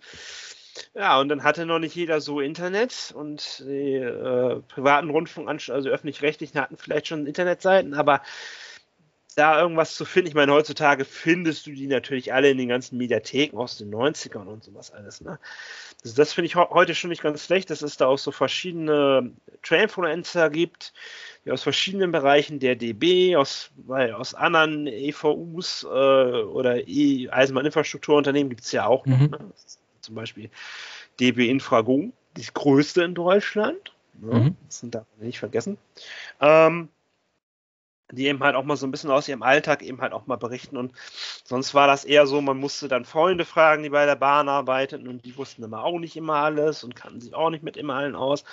So, und, und, als Kind kann man vielleicht auch noch nicht ganz so gut lesen und dann Taschengeld passt ja auch nicht so. Eisenbahnzeitungen zu kriegen ist auch vielleicht schwierig bei sich in der Nähe, weil dann eben halt, das merke ich zum Beispiel hier, ähm, hier in Bad Oeynhausen, da hat nicht jeder Supermarkt Eisenbahnkurier. Hier gibt es auch keinen vernünftigen Bahnhofsbuchladen, wo du wirklich alles kriegst, vom Bahnreport bis Schienenbus. Oh. Ja, ja, ich, le ich lese Bahnreport und Schienenbus. Das tue ich auch noch. Und dann lege gerne auch noch mal andere Eisenbahnzeitungen oder wie Eisenbahnkurier. Da kann man eben halt nicht so sehr ran und hatte man vielleicht so seine Modelleisenbahn. Und heute finde ich das schon ganz gut, dass da auch mal einer ist wie du, der dann einmal mal was erklärt. So funktioniert das mit der PZB, so funktioniert das mit der LZB, der sich auch ein bisschen Zeit nimmt und die Fragen der Leute beantwortet. Ne? Das finde ich schon mal nicht mhm. schlecht. Und deshalb ist das auch äh, ja, eine sehr ehrenvolle Aufgabe, dass es da mal jemanden gibt, der auch der für den Beruf Werbung macht. Ne? Oh ja. Und es ist da natürlich auch in dem Fall durch das Internet und die ganzen sozialen Netzwerke kann man viel Kritik dran sehen. Ähm, es ist dann natürlich auch für andere Berufsgruppen leichter und einfacher geworden, für sich Werbung zu machen. Ne? Ja, sei richtig. Es, sei es das Baugewerbe, sei es die Eisenbahn, sei es äh, selbst der Wittgenshof hat ein Social Media Profil. Ja, siehst du? Ja, die, machen dann, auf, auf die, machen da natürlich sehr viel Werbung für das Berufskolleg, also, weil die eben halt auch eine, ähm, die haben hier in Bad Oeynhausen, haben die für die ganzen äh, pädagogischen Berufe, also für die ganzen Lehrberufe, sage ich jetzt mal. Ähm, die Leute, die Sozialpädagogik, die gehen dann trotzdem noch weiter auf die Universitäten, Fachhochschulen, aber hier ist eben halt auch die äh, einzige, das ist zwar eine private Berufsschule, wo dann eben halt auch, ich weiß nicht, ob da auch andere Erzieher von Kindertagesstätten, die nicht zum Wittekenshof hingehen, gehe ich mal davon aus, weil die sonst relativ weit fahren müssten. Aber der Wittekenshof ist auch ein ziemlich großer äh, Ausbildungsbetrieb hier. Also gerade für die ganzen pädagogischen Berufe. Wir haben hier okay. auch regelmäßig Leute, die hier äh, hin und wieder mal die hier Praktikums machen für Studium oder eine Berufsausbildung hier im Wittekenshof anfangen. Ne? Haben wir dann auch mal bei uns. Und viele sind, sind hier auch geblieben hier bei uns. Das muss man auch mal sagen. Manche wechseln dann irgendwann mal, manchmal müssen sie es dann merken, finden, finden sie einen anderen Bereich interessant und bleiben dann da. Manche kommen danach wieder und sagen, ich bleibe jetzt hier. So. ja, so ist es. Ähm, dann haben wir auch noch mal eine Frage: Welche Strecken fährst du? Für welche, beziehungsweise für welche Strecken hast du, hast du Streckenkenntnis? Mhm. Also, wenn man mich erleben will, dann sollte man auf jeden Fall nach Ulm kommen. Von Ulm äh, fahre ich die meisten Strecken aus. Also da beginne ich die meisten Fahrten äh, von Ulm Richtung Stuttgart, von Ulm Richtung Friedrichshafen und Lindau, von Ulm Richtung Aalen und von Ulm Richtung Sigmaringen, Donaueschingen bis nach Villingen und natürlich auch die neue Strecke von Ulm nach Wendlingen. Dann gibt es noch so ein paar Querverbindungen, die ich auch noch bediene. Ähm, so durchs Allgäu von Aulendorf so Richtung Kisleck und Leutkirch und in die andere Richtung geht die Strecke dann nach Herbertingen. Ähm, genau. Nach Augsburg hatte ich auch mal Streckenkenntnis, aber das hatte jetzt ein anderes Unternehmen übernommen. Das heißt, die verfällt jetzt. Ja. Ähm, und demnächst mache ich noch Streckenkenntnis Richtung Singen am Bodensee entlang, weil wegen der Baustelle wir da Fahrzeuge überführen müssen. Achso, ja, natürlich, klar. Der Lokführer muss seine Strecke kennen. Im Gegensatz zur Privatperson, die einfach sagt, ich fahre jetzt mal los, ich gucke schon mal, wie ich ankomme, muss der Lokführer sehr vieles mhm. über seine Strecke kennen. Ja, Na? besser ist. Aber das ist noch was anderes. Ähm, sind da auch eigentlich Strecken dabei äh, mit äh, GNT? Ja, und zwar Ulm-Ahlen hat GNT. Da fahren wir mit mhm. unseren 612 Bogen schnell. Ähm, und zwischen Ulm und Sigmaringen liegt auch GNT.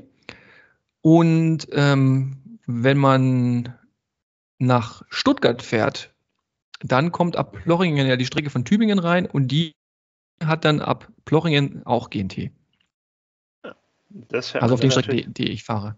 Ja. Ah, also die, die komplette Strecke Stuttgart, Plochingen, Tübingen, Sigmaringen, Ulm, die ist mit GNT ausgerüstet. Ich habe hab mal eine Frage, wenn du dann den ganzen Tag nur GNT gefahren bist, schaukelst du dann auch mal so privat und auch irgendwo dann so ein bisschen so oder, oder wie ist das? Äh, also eigentlich, wenn die GNT funktioniert, sollte man ja dann äh, eigentlich nicht schaukeln, weil die, die Neigetechnik ja dafür sorgt, dass man halt nicht merkt, wenn man durch die Kurve fährt. Also wenn es dann schaukelt, dann hat man irgendwas verkehrt gemacht. Ähm, aber tatsächlich ähm, ist für die Fahrgäste diese Neigetechnik nicht immer ähm, es verkraften nicht immer alle gleich gut. Also irgendwie funktioniert das mit dem, mit dem, mit dem äh, Sinnesorgan im Ohr nicht so ganz so gut. Also wenn es sich dann schnell in die Kurve neigt, äh, kann schon sein, dass dem einen oder anderen schlecht wird, wenn er nicht vorne rausguckt. Als Lokführer ja. sitzt man ja ganz vorne, guckt immer raus. Das funktioniert eigentlich immer ganz gut. Ähm, und, aber es überträgt sich aber auch nicht auf meinen, äh, auf meinen Spaziergang, den ich dann nach dieser Fahrt mache. Also das hält okay. sich wirklich in Grenzen. Das, das passt. Okay, was ist deine absolute Lieblingsstreckenmodell, die Strecken, die du mir eben erzählt hast? Wo, ähm, wo würdest du am liebsten jeden Tag fahren? Also am liebsten würde ich äh, jeden Tag woanders hinfahren, weil das hat so ein bisschen was mit der Abwechslung zu tun. Selbst wenn ich die schönste Strecke mir raussuchen würde, hätte ich wahrscheinlich nicht Lust, die für immer zu fahren. Wobei ich jetzt zum Beispiel sehr gerne durchs obere Donautal fahre, so ab Sigmaringen, äh, durch Hausen im Tal, Beuron, ähm, Friedingen. Äh, das ist eine landschaftlich sehr, sehr schöne Strecke. Die ist jetzt technisch gesehen nicht sehr aufwendig. Da, da stehen ganz wenig Signale. Der Signalabstand ist ziemlich groß. Ähm, wenn, wenn man da in Sigmaringen losfährt, dann kommen kommen ein, zwei Signale noch ähm, und dann hört es auch schon auf. Dann fährt man von Inzighofen, glaube ich, bis, bis nach Hausen im Tal. Das sind mehrere Kilometer. Da kommt kein einziges Signal. Also außer die Bahn, äh, Bahnübergangssignale, also die Überwachungssignale für Bahnübergänge, die, die kommen schon. Aber es gibt kein, ähm, kein Hauptsignal mehr bis dahin. Also es ist sehr, sehr überschaubar. Ähm, was, was die technische Ausrüstung ähm, der Strecke ausmacht, äh, aber es ist halt eine landschaftlich tolle Strecke. Man fährt nämlich durchs Donautal, an der Donau entlang. Äh, rechts und links haben wir die, die, Schwäbische Alb mit, mit scharfen Abrisskanten und, und viel Struktur und so. Das ist, äh, das ist echt wunderschön. Ähm, und technisch gesehen fahre ich sehr gerne natürlich Ulm-Wendlingen. Äh, hohe Geschwindigkeiten, moderne Technik, ähm, müssen macht auch Spaß, aber man will es halt auch nicht jeden Tag machen. Also hier kommt okay. wirklich dann die Abwechslung in, ins Spiel, ähm, was die Strecke dann nachher wieder interessant macht. Wenn man also eine Strecke sehr, sehr, sehr, sehr lange nicht gefahren ist, jetzt zum Beispiel schon lange nicht mehr Ulm-Ahlen gefahren, da haben wir nicht mehr sehr viel Leistung, ähm, dann freue ich mich auch wieder mal so richtig Ulm-Ahlen zu fahren, obwohl es jetzt landschaftlich oder, oder so jetzt nicht wirklich eine meiner Lieblingsstrecken ist, äh, aber wenn man die lange nicht gefahren ist, freut man sich da dass okay. man da auch mal wieder hinkommt. Ja, gut. Ähm, mich wundert das gerade ein bisschen. Ist nicht normalerweise der äh, Blockabstand 1000 Meter vom Vor- zum Hauptsignal? Du zähltest gerade, dass kilometerweise gar kein Signal kommt. Ist das überhaupt zulässig? Ja, der, der Bremswegabstand zwischen Vorsignal und Hauptsignal ist 1000 Meter in der Regel. Äh, kann aber auch 700 sein. Äh, aber wenn dann das Hauptsignal passiert ist, ja. dann gibt es keine feste Meterangabe, Meterzahl, wann dann wieder das nächste Hauptsignal kommen kann. Weil das nächste Hauptsignal hat auch schon wieder ein eigenes Vorsignal, was natürlich 1000 Meter davor steht. Aber wenn das nächste Hauptsignal erst in 20 Kilometern kommt, dann kommt halt in 19 Kilometer das dementsprechende Vorsignal. Und bis dahin brauchst du keine Signale. So. Ja, dann ist es halt ein 20 Kilometer langer Blockabstand. Ist das, ist das überhaupt mit dichten Fahrzeiten von einer Stunde? Ist das, ist das da überhaupt machbar oder ähm, braucht man da, passt das? Also ich bin da ja kein Planer, ich habe davon gar keine Ahnung. Ja. Ich weiß eben ja. immer nur, dass, dass der Regelabstand normalerweise zum, vom Haupt zum Vorsignal eben halt oder eben halt 1000 Meter, was ungefähr einem Kilometer entspricht. Ja, genau. Also das, also das, ist, das ist das ist der Bremswegabstand. Äh, das, der Bremswegabstand, der hat ja nichts damit zu tun, äh, wie der Blockabstand ist. Der ist ein, ist ein eigener Abstand. Und ja, wenn der Blockabstand der Hauptsignale natürlich dementsprechend groß ist, ist die, die Auslastung der Strecke dementsprechend niedrig, weil halt immer nur ein Zug in diesem Blockabstand fahren darf. Und durchs Donautal können wir dann halt auch nur dementsprechend wenige Züge durchbringen. Wenn man hier also die Taktung erhöhen will, dann muss man äh, da infrastrukturmäßig noch eingreifen, da muss man ein paar mehr Signale hin, hinstellen oder noch ein zweites Gleis reinziehen, weil selbst wenn ich jetzt auf einen 20 Kilometer langen eingleisigen Abschnitt mehrere Signale habe, heißt es ja noch lange nicht, dass ich dann hier einen besseren Zugverkehr hinkriege, dann kann ich halt mehrere Züge hintereinander in gleiche Richtung fahren lassen. Ja. Ähm, man will ja aber auch irgendwie wieder zurück.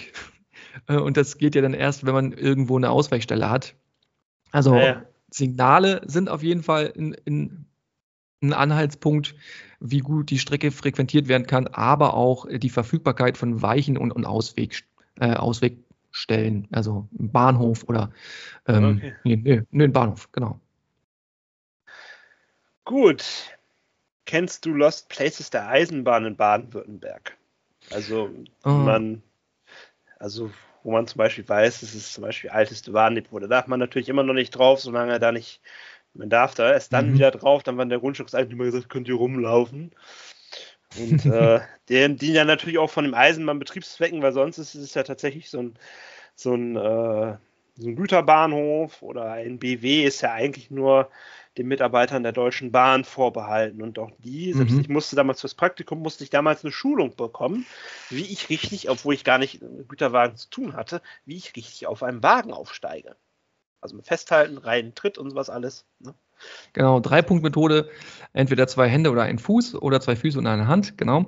Ja, ähm, ja ist schwierig. Also es gibt natürlich ähm, alte äh, Drehscheiben und die dazugehörigen Gebäude und so weiter. Ähm, in Ulm haben wir das auch, ist aber alles Betriebsgelände, kommt man nicht hin. Ähm, sollte man auch nicht machen, ist gefährlich. Es gibt ähm, aber jetzt keine Drehscheibe, aber es gibt eine alte Trasse mit einer alten Brücke und einem alten Tunnel ähm, von einer alten Werksbahn, die von Blaubeuren hier in der Nähe von Ulm äh, durch ein Waldstück geht bis zu, bis zu irgendeinem bestimmten Punkt. Und ähm, da liegt noch ein bisschen Schotter rum und da ist auch noch eine, ein Viadukt, also eine, eine, alte Brücke, eine verlassene. Die ist zwar eingezäunt, aber ähm, man sieht, dass da auf jeden Fall schon Leute drüber gelaufen sind und, und durchgelaufen sind. Und die mündet dann hinter der Brücke in einen Tunnel. Der ist aber leider abgesperrt. Äh, so, aber das, so. Ja, aber das wäre zum Beispiel so ein, so ein Lost Place. Und dann, da kann man, die alte Trasse kann man langwandern, die ist zugewachsen, es liegen noch ein paar Schottersteine rum, Gleise liegen jetzt da nicht mehr, aber die kann man ähm, äh, trassenbedingt kann man da lang wandern und kommt dann irgendwann wieder zu einem zweiten Tunnel, der auch zu ist. Man sieht aber, dass es ein Eisenbahntunnel ist. Ähm, der kommt dann irgendwann hinten Blaubeuren wieder raus. Das fand ich sehr spannend, als ich das mal für mich so entdeckt habe. Das habe ich auf Google Maps entdeckt, stand jetzt nicht dabei, dass es mal eine alte Trasse war, da stand bloß irgendwie alter Stollen oder was auch immer und bin ich da hingelaufen und dann habe ich gesehen, uh, das ist ja ein Eisenbahntunnel und davor ist ja eine Eisenbahnbrücke. Äh, war, war sehr spannend. Also wer, wer das mal sehen will, der, der kann in der Nähe von Blaubeuren mal schauen. Ähm, so eine Dinger gibt es aber tatsächlich in ganz Deutschland verteilt, dass man irgendwie eine alte Trasse irgendwo hat, äh, wo vielleicht auch nochmal äh, Gleise liegen oder ein alter Tunnel oder eine alte Eisenbahnbrücke. Ähm, ganz Deutschland verteilt in Baden-Württemberg habe ich jetzt nichts direkt im Kopf, kann man aber sicherlich auch äh, irgendwie rauskriegen über Foren oder, oder, so, oder sonst was. Ja. Äh, hier gilt dann da natürlich auch, selbst wenn es eine Museum-Eisenbahnstrecke ist, das auch nicht betreten. Mhm. Nein. Die ist nicht vom Betrieb freigestellt. Genau, also bei Gleise muss man immer aufpassen. Ähm, grundsätzlich erstmal davon ausgehen, dass sie befahren werden. Ja. Ähm, deswegen nicht betreten. Ähm, Gleisbereich ist einfach äh, gefährlich und es ist verboten, die zu betreten. Ähm, wenn, wenn, also an, an, an Stellen, die nicht dafür geeignet sind, also wenn dann Übergang ist und so weiter. Mhm. Wenn aber ich ein Gleis im Wald finde, wo ich sehe, da wachsen schon Bäume auf dem Gleis, ja, ja und die sind nicht etwa erst eine Woche alt, sondern die stehen da schon mehrere Jahre, dann kann ich auch davon ausgehen, dass, dass die Strecke nicht mehr befahren wird. Aber da muss man halt gucken, ja, wie, wie, inwieweit die wird die nicht mehr befahren. Vielleicht ist das bloß so, dass, dass der, der, der Schluss von irgendeiner Strecke, die noch befahren wird. Also da muss man sich auf jeden Fall immer, immer ähm, im Klaren sein, dass von Eisenbahnschienen immer eine unterschwellige Gefahr ausgeht, ähm, weil so ein Zug kommt mal schnell um die Ecke und man hört ihn unter Umständen erstmal gar nicht. Also hier schwierig. Besonders wenn man sich äh, nicht im Klaren darüber ist, dass da befahren wird und man einfach sorglos da jetzt die, die Gleise entlang läuft, äh, dann fängt man ja an, nicht mehr darauf zu achten, ob da was kommt, weil man sich denkt, ja. hier, hier fährt sowieso nichts mehr. Ne? Und dann achtet man nicht mehr so auf so Anzeichen äh, und dann kann schon zu spät sein. Also Gleise sind immer, äh, sind immer gefährlich. Hier ist immer von, von Gefahr auszugehen. So, ähm, darfst du ausbilden? Ich war mal Fahrtrainer. Ähm, das sind die ähm, zwischen Lokführer und äh, richtige Ausbilder. Also ein Ausbilder ist halt der, der Theorie und Praxis macht und, und quasi einen eigenständigen äh, Arbeitsvertrag, weiß ich nicht, hat er das, aber auf jeden Fall der halt richtige Ausbilder ist. Ein Fahrtrainer ist der, der Lokführer ist, aber andere Ausbilder Bildlinge mitnimmt und die bei ihrem Fahren überwacht und denen quasi so ein bisschen das Fahren beibringen, so das Handling und so, wie, wie man mit das Fahrzeug umgeht. Da steht man dann daneben, hat ein, zwei Aus, Ausbildlinge dabei äh, und, und gucke denen dann halt auf die Finger. Das habe ich mal gemacht eine lange Zeit lang, äh, bis ich dann gemerkt habe, daneben stehen ist eigentlich gar nicht so mein, mein Ding. Mhm. Ich eigentlich gar nicht, eigentlich selber fahren. Äh, und dann habe ich dann äh, das wieder abgegeben und anderen Kollegen äh, Platz gemacht, die das gerne machen wollen. Bist du im Urlaub auch mal gern ohne Eisenbahn unterwegs oder fährst du gerne mit der Eisenbahn in den Urlaub? Im Urlaub bin ich gerne in Eisenbahnnähe, könnte man sagen. Also ich, ich verbringe Urlaub bei, mit so Wanderungen gerne auch mal mit so Zielen, ähm, die irgendwie Eisenbahn-Content haben. Also laufe gerne da irgendwie in alten Eisenbahnstrecken lang. Ähm, oder besuche irgendwie so, so, einen, so einen Bahnhof, einen alten oder einen Erlebnisbahnhof oder, oder sonst was. Ähm, fahren tue ich in meinem Urlaub eigentlich weniger mit der Eisenbahn, weil das mache ich ja beruflich schon sehr viel. Okay. Und äh, als Fahrgast ähm, fühle ich mich nicht ganz so wohl, als wenn ich den Zug selber fahren würde. Also ich mag Eisenbahnfahren insgesamt natürlich sehr gerne. Ähm, also bin ich auch Lokführer. Aber ähm, wenn man mal Lokführer gewesen ist, dann ist hinten drin sitzen irgendwie schon wieder was anderes. Und da ich Urlaub auch gerne so ein bisschen so Van-mäßig mache, so Camper-Van und, und okay, ja, ähm, Camping und so, ähm, bin ich da quasi eher mit meinem eigenen Fahrzeug unterwegs äh, und miete mir mal einen, einen, Van und so und, und mache so eine Geschichten. Also das dann ein bisschen abseits vom Eisenbahnfahren. Ist aber trotzdem immer noch irgendwie Thema.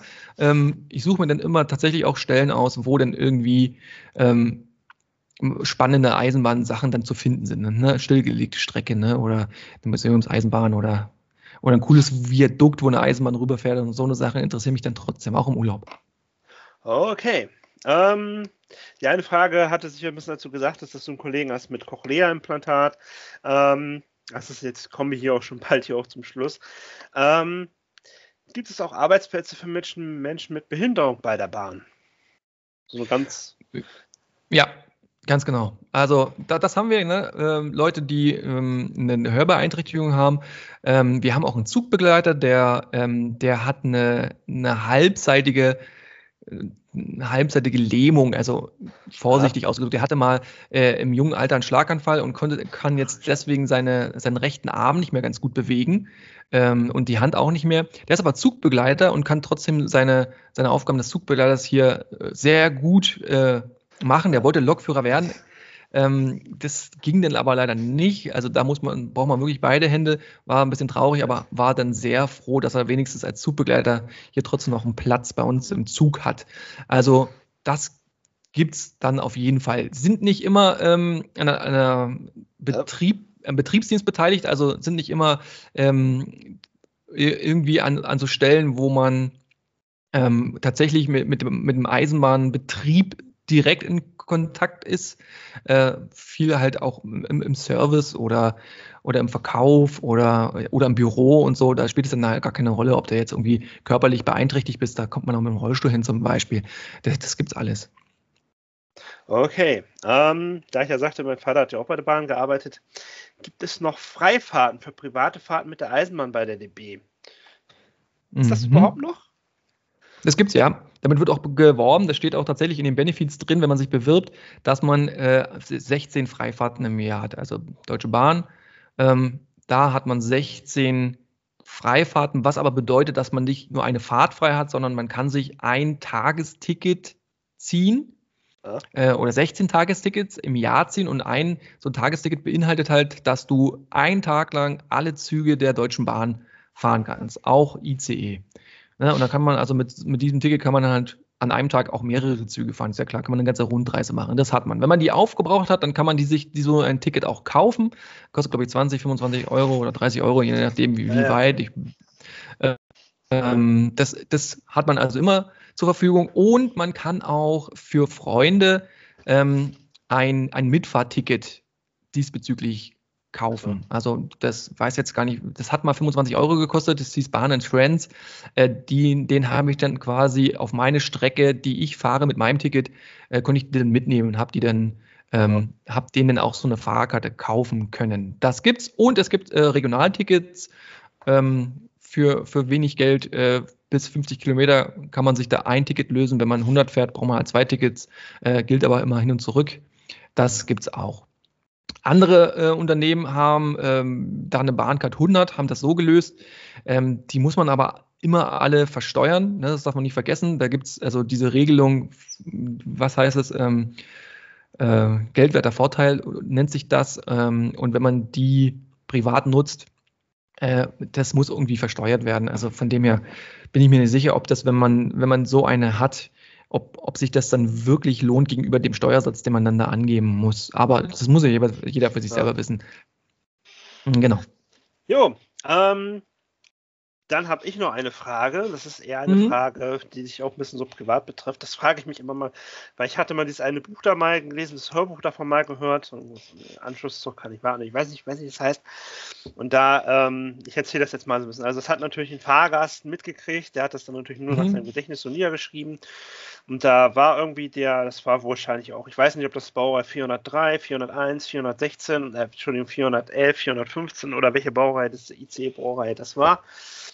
Da äh, war wohl auch ein Triebfahrzeugführer der Deutschen Bahn mit ICE-Lizenz äh, an Bord auf einer privaten Fahrt. Mhm. Und äh, der Kollege vorne, der das bisher gefahren hatte, war auf einmal verhindert. Aha. Und dann hat er also ähm, also beziehungsweise hat er das also, dann hat er das also mitgekriegt, mein Kollege ist gerade verhindert, ja, Strecke kenne ich und äh, Baureinzulassung habe ich auch und ne, ja. hat, dann hat er wohl ein bisschen hin und her telefoniert und dann war der, der Mann auf einmal weg, der war mit seiner Frau und zumindest ein Kind wurde erwähnt, war der eben halt, äh, wie gesagt, der privat unterwegs und dann war der auf einmal weg und dann fragte die Tochter, wo ist denn der Papa? Und dann sagte die Mama, der Papa fährt den Zug. fand ich einfach, ich, ich, ich fand's geil. Also, ähm, beziehungsweise, und äh, der Fahrer sagte, wir kamen sogar zehn Minuten eher an. Da ist, ist die mhm. Frage, würdest du sowas auch machen, wenn du jetzt zum, zum Beispiel, sagen wir jetzt mal, du bist mit dem Zug unterwegs, der Kollege ja. oder die Kollegin ist äh, verhindert, kann die Fahrt nicht weiter fortsetzen und ja. du bist jetzt zum Beispiel jetzt, äh, willst exakt genau auch dahin, wo der Zug endet und bist jetzt zum Beispiel, was weiß ich, gerne auch vielleicht mit Frau Biene unterwegs und möchtest dort privat was unternehmen, was, was würdest du dann machen? Würdest du sagen, gut, okay, Strecke kenne ich, Baureinzulassung habe ich auch. Äh, mhm. Ich weiß auch ungefähr die Nummer vom, äh, von der Transportleitung. Würdest du dann sagen, ich warte mhm. jetzt hier auf den Kollegen, der dann offiziell dann kommt, oder würdest du sagen, das kann ich auch machen? Geht das überhaupt? Ist das überhaupt möglich? Ja, das ist, das ist eine gute Frage, ob das so geht. Also ähm, rechtlich gesehen muss der Lokführer sich ja erstmal in Dienst setzen. Und ist er überhaupt äh, in der Lage, ähm, sich in Dienst setzen zu lassen. Also nehmen wir an, ich habe jetzt frei und meine letzte Schicht ist länger als 10 oder 12 Stunden her. Und meine nächste Schicht ist auch erst wieder in 12, 13, 14, 15 Stunden oder überhaupt äh, äh, am übernächsten Tag, dann sind auf jeden Fall schon mal die Voraussetzungen geschaffen, dass man mir ad hoc ähm, schnell eine Schicht anlegen kann, um das zu machen. Also es muss auf jeden Fall offiziell von offizieller Seite ähm, passieren.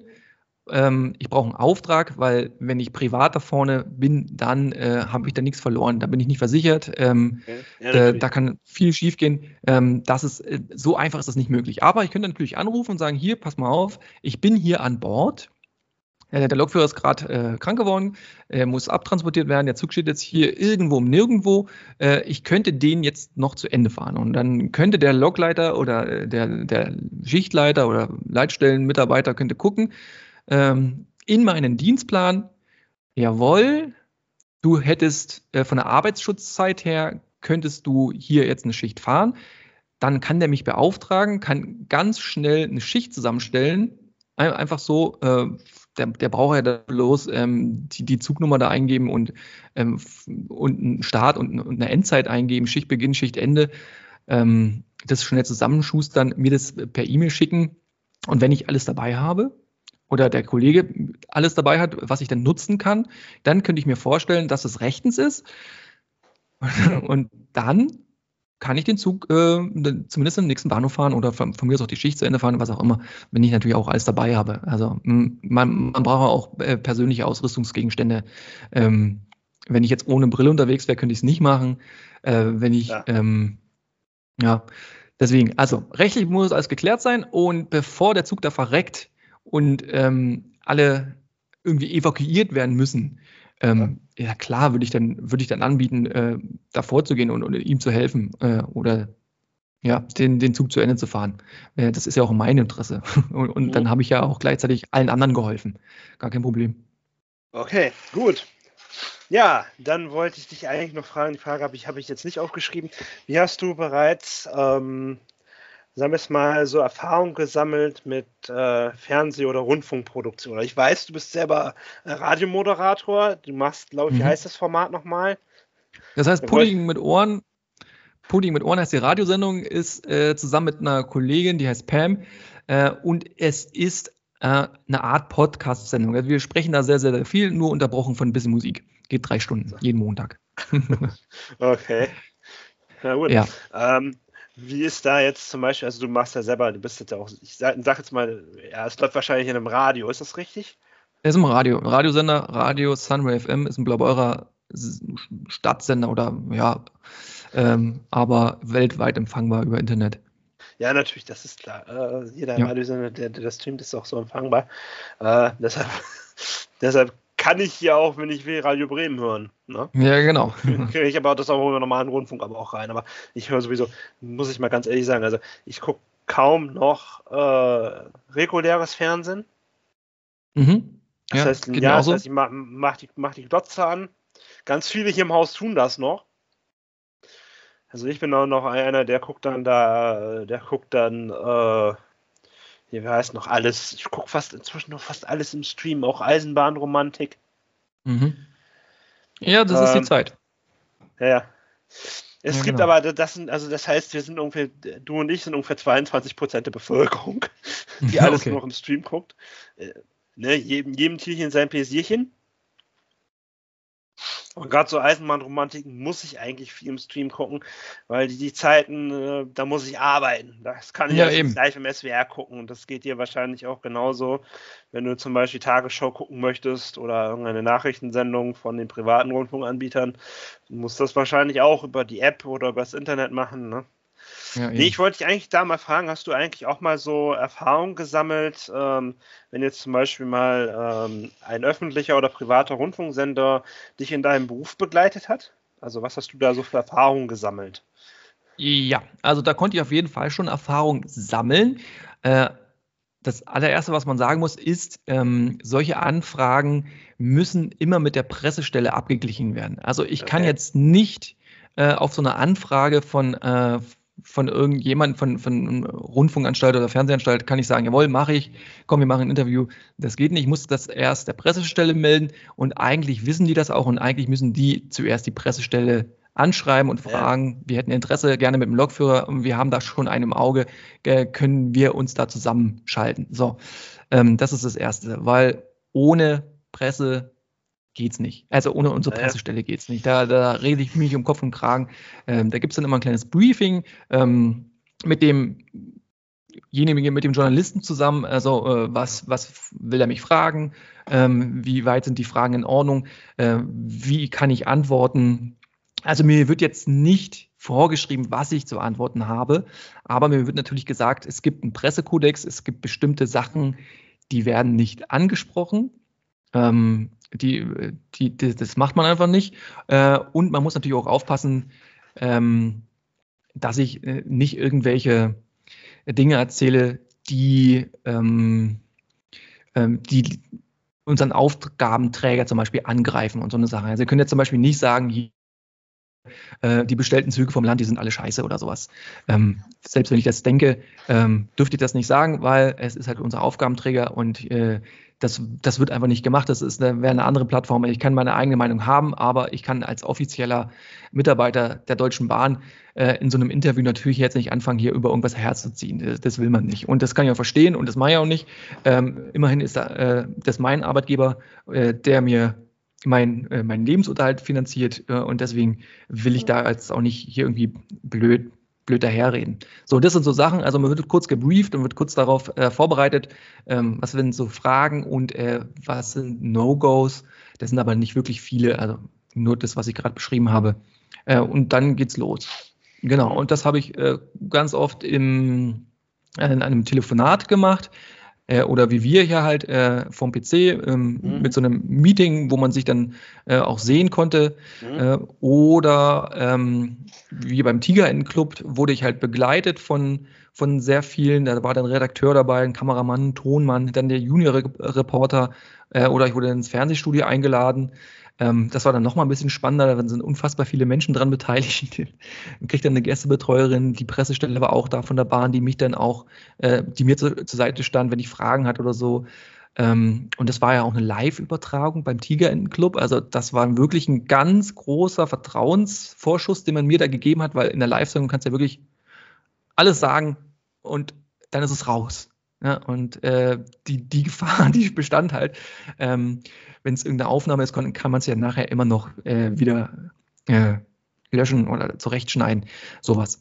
Ähm, das war sehr spannend. Und wenn eine Zeitung äh, irgendwie äh, mit mir ein Interview macht, ähm, da gibt es dann immer noch ähm, eine Freigabe von der Pressestelle, die schicken einen dann nicht den ganzen Inhalt, aber es gibt ja immer so Zitate, die dann in der Presse so ähm, für, für diese Beiträge so ein bisschen größer geschrieben werden. Und die Zitate, die, die schickt man dann auch gerne mal ein und dann guckt man mal rüber, stimmt es, äh, war das so gemeint und so. Und dann sagt man, jawohl, das, das passt und, und dann kann es veröffentlicht werden. Also in dem Fall habe ich auf jeden Fall schon einige Erfahrungen machen können und es war bisher eigentlich auch mal sehr positiv, äh, weil ich ja, wenn ich angesprochen werde, jetzt nicht für, für kritische Fragen angesprochen werde, sondern eher so, was macht der Beruf so und, und was machst du so als Trainfluencer und warum bist du begeistert und wie machst du das und wie, wie kannst du andere von der Bahn überzeugen. Ähm, ich werde jetzt nicht so gefragt hier, ähm, so, so politisch, ähm, was, was mit der, mit der Bahn los sei und, und was hier nicht klappt oder was da ist und so. Das, das ist nicht so mein Themengebiet, deswegen komme ich da auch nicht so in Berührung, was ich eigentlich ganz gut finde. Haben ja eh nicht so viel Ahnung. Ähm, beziehungsweise, ja, da sollte man auch eher lieber die Klaus Wieselski fragen, der kann dann da relativ frei von der, der kann dann relativ freier, äh, ja. nee, der kann einfach dazu seine Meinung sagen, das sagt er dann als GDL-Funktionär. Genau. Der ist ja auch ausgebildeter Lokführer. Ich glaube, der hat es ja, hat, der hat's auch im Osten gelernt. Ähm, ja, oder genau. man spricht eben halt, es gibt ja tatsächlich einen Bundestagsabgeordneten, der ist auch Triebfahrzeugführer. Ich glaube, der ist sogar, ich weiß nicht, ob der auch EIB ist. Ähm, der dann eben halt, äh, oder da gibt es andere Fachpolitiker, die sich dazu dann äußern, aber das sind ja, ähm, ne, also beziehungsweise, ich fragte das auch deshalb, weil manchmal äh, gewisse Berufsgruppen dann eben halt so Erfahrungen machen, dass sie eben halt dann Dinge sagen und das in einem ganz anderen Kontext und dann wird es wiederum, mhm. dann im TV-Beitrag wird es dann wiederum gesagt, ja, der hat das und das gesagt. Also es gibt ja auch sehr, sehr viele Kollegen von dir und auch Kolleginnen, die sich dann noch anonym äußern, wenn zum Beispiel ja. äh, im SWR, da gibt es ja auch Politmagazin und da berichten sie dann über, keine Ahnung, äh, dass Journalisten, also es gibt ja fast den größeren Redakt in den größeren Rundfunkanstalten, sei es privat oder öffentlich, gibt es ja bestimmte Themenbereiche. Und da gibt es dann auch mal zum Beispiel der eine Journalist vom WDR, der auch sehr, sehr viel, der auch gerne mal in den äh, Verbrauchersendungen des SWRs auftritt zum Thema Eisenbahn und da auch mal da schon einiges da auch schon sich zu einigen Themen geäußert hat, äh, die kriegen dann auch mal mit, ja, das und das läuft gerade aber falsch bei der Bahn oder ne, läuft in eine absolut verkehrte Richtung. Und dann, na, gibt es dann da auch schon mal ne, Kollegen, die sich dazu dann eben halt, dann äußern die sich anonym. Das ist aber nochmal was anderes. Ähm, ja. Also beziehungsweise du hast da bisher noch keine schlechten Erfahrungen mit Mitarbeitern von äh, Rundfunkanstalten gesammelt. Weil es gibt ja, wie gesagt, auch echt Menschen, die äh, da auch relativ äh, schlechte Erfahrungen sammeln. Andere Berufsgruppen ja. sicherlich auch und ähm, ja. Nö, bis, bisher hatte ich also nur diese sogenannten Wohlfühltermine. Also so sagt das die Pressestelle auch selber, also wo nicht viel zu befürchten ist, dass da ganz kritische Fragen kommen. Ähm, und ich ehrlich gesagt kann ich diese kritischen Fragen, ich kann die natürlich verstehen, aber ich kann die nicht gut beantworten, weil ich bin halt auch nur Lokführer. Äh, ich bin ja auch kein polit, politischer ähm, äh, Ansprechpartner oder sonst irgendwas. Also da habe ich, da habe ich zwar eine persönliche Meinung, aber ob die wirklich irgendwie fundiert ist und so ähm, und, und die und das allgemeine Spektrum widerspiegelt, äh, das kann ich überhaupt nicht sagen. Von dem lasse ich dann auch die Finger. Ja, natürlich, klar. Ne? Aber ja gut. Ähm, so, dann natürlich noch der obligatorische Hinweis, äh, dass, dass du wusstest ja von Anfang an, dass, dass das Aufzeichnen hier steht. Wenn ich hier oben bei, äh, ich weiß nicht, wie das bei dir gerade aussieht, aber wenn ich hier bei Skype hier gucke, da steht, teilen Sie allen mit, dass, auf, dass sie aufgezeichnet werden mit. Ich dachte, ja. ich mache das nur noch mal so ein bisschen. Also, ähm, ja, dann äh, erstmal vielen Dank hier von offizieller ja, Seite aus, dass du ein bisschen, dass, dass du uns jetzt, dass du dir fast zweieinhalb Stunden Zeit genommen hast, unsere Fragen zu beantworten. Ne? Ich kann dem, ich, ich kann langes äh, Ding. Ich kann euch da echt nur empfehlen. Also du hast uns schon sehr, sehr viele Fragen beantwortet. Ähm, das alles andere, LZP, PZB, wie das funktioniert, das, das wären jetzt so viele fachliche Fragen gewesen. Und äh, das was ich auch noch den, was ich auch noch, äh, was ich auch noch mal sehr gut finde, ist vor allen Dingen, das kannst du auch mal so weitertragen, dass die DB da auch mitmacht und sehr, sehr viele andere EVUs und EEUs ist der Tag der Schiene. Das ist sehr toll, sehr schön. Ich war bereits schon an mehreren letztes mhm. Jahr und das Jahr, Jahr davor. Es ist immer wieder schön, dass man auch mal da Zugang zu Bereichen bekommt, die sonst genau. für die privat für andere Menschen gesperrt sind. Sei mhm. es, dass es nur ein ICE-Werk offen ist, dass man da gucken kann, dass es da Fahrten gibt, wo was erklärt wird. Oder sei es auch wie bei der AKN, dass man sich auch mal als Privatperson in einen richtigen Führerstand setzen kann, da alle mhm. Hebel betätigen kann. Das, da passiert natürlich nichts, weil ohne Zündschlüssel oder ohne Schlüssel, der irgendwo drin steckt, ist nichts aktiviert. Und dann ist auch gerne mal irgendwann dann auch mal die Batterie dann auch mal ausgelutscht, wenn viele mhm. Leute Funktionen gezeigt werden. Das finde ich sehr, sehr toll und dass du und deine Kollegen euch, der ein oder andere Kollege sich dafür dann auch Zeit nimmt. Äh, ich weiß nicht, ob du jetzt 23 und 23 da auch mitgemacht hast, weil du bist ja eine sehr öffentliche Person, ne? sagen wir es mal so. Das war, am Tag der Schiene war ich in Ulm auf jeden Fall äh, auf unserem Gelände. Kurz ja, äh, kurz ansprechbar, aber ich habe selber habe ich am Tag der Schiene ähm, quasi in, für den Tag der Schiene so ein, so ein Video von der Führerstandsmitfahrt veröffentlicht. Das war mein Beitrag zur Tag der Schiene. Ja. Also wie gesagt, ich finde find, find das wirklich sehr, sehr, sehr großartig, dass es das inzwischen gibt. Das war früher immer mal so eine Sache, ja, das gab es dann mal, dann stand es in der Zeitung und dann kamen ein paar Leute dann. Aber dass es das jetzt so bundesweit gibt und dass mhm. eben halt nicht nur äh, EVUs und EUs mitmachen, sondern dass auch zum Beispiel äh, Hersteller von diesen, von diesen Belgen dazwischen, das sind ja auch spezialisierte Firmen, dass die das eben halt auch nutzen, um sich bekannter zu machen. Genau. Und unter anderem auch zum Beispiel Personalrecruiting zu betreiben. Also das heißt, eben halt äh, Leute anzuwerben. Also ich, ich finde es dann, äh, ne, also man guckt sich dann auch mal so ein bisschen, wo ist jetzt das Interessantere, wo stellen die jetzt einen Bahnhof vor? Na, also das ist eben halt schon äh, sehr interessant und äh, kannst mal deinen Kollegen weitergeben. Diese Veranstaltung finde ich sehr immer sehr hm. interessant. Dankeschön. Also ich, ja. also ich war jetzt noch nicht in Ulm. Dieses Jahr haben wir das mal vor, nach Ulm dann zu fahren, aber da müssen wir noch übernachten. Ja, ja. Bei Bad Oeynhausen ist ja auch nicht gerade mal eben um die Ecke. Ja, klar. Ja. Äh, ja. Wie gesagt, ich danke dir für deine Zeit und äh, grüß mal schön die Frau Biene. Und Frau was Biene, ich, ich habe hab noch einen Wunsch. Mach mal wieder Lokführer im Alltag. Das ist immer sehr lustig. Ja, das haben wir, das haben wir auf jeden Fall voll. Das liegt gerade ein bisschen auf Eis, weil wir keine Zeit finden, Videos zu machen, wo es hell ist. Äh, das, ist immer, das ist immer die Sache. Äh, wir haben festgestellt, dass im Dunkeln kommt das nicht gut an, wenn wir gerade irgendwie draußen oder am Auto drehen. Äh, wir müssen ein bisschen warten, bis, es, bis die, die Tageszeiten wieder ein bisschen heller sind und ähm, dann machen wir auf jeden Fall eine zweite Staffel. Das steht schon in den Startlöchern. ich fand das vor allen Dingen sehr lustig. Ich muss, ich mal ehrlich sagen, ähm, beson besonders die Folge, wo äh, Frau Biene dann sagt, oh, auf der Autobahn war wieder Stau und du dann gar nichts verstehst und sie dann erst sagen muss, ich war auf der Schnellfahrstrecke unterwegs. Ja. Also, Na super.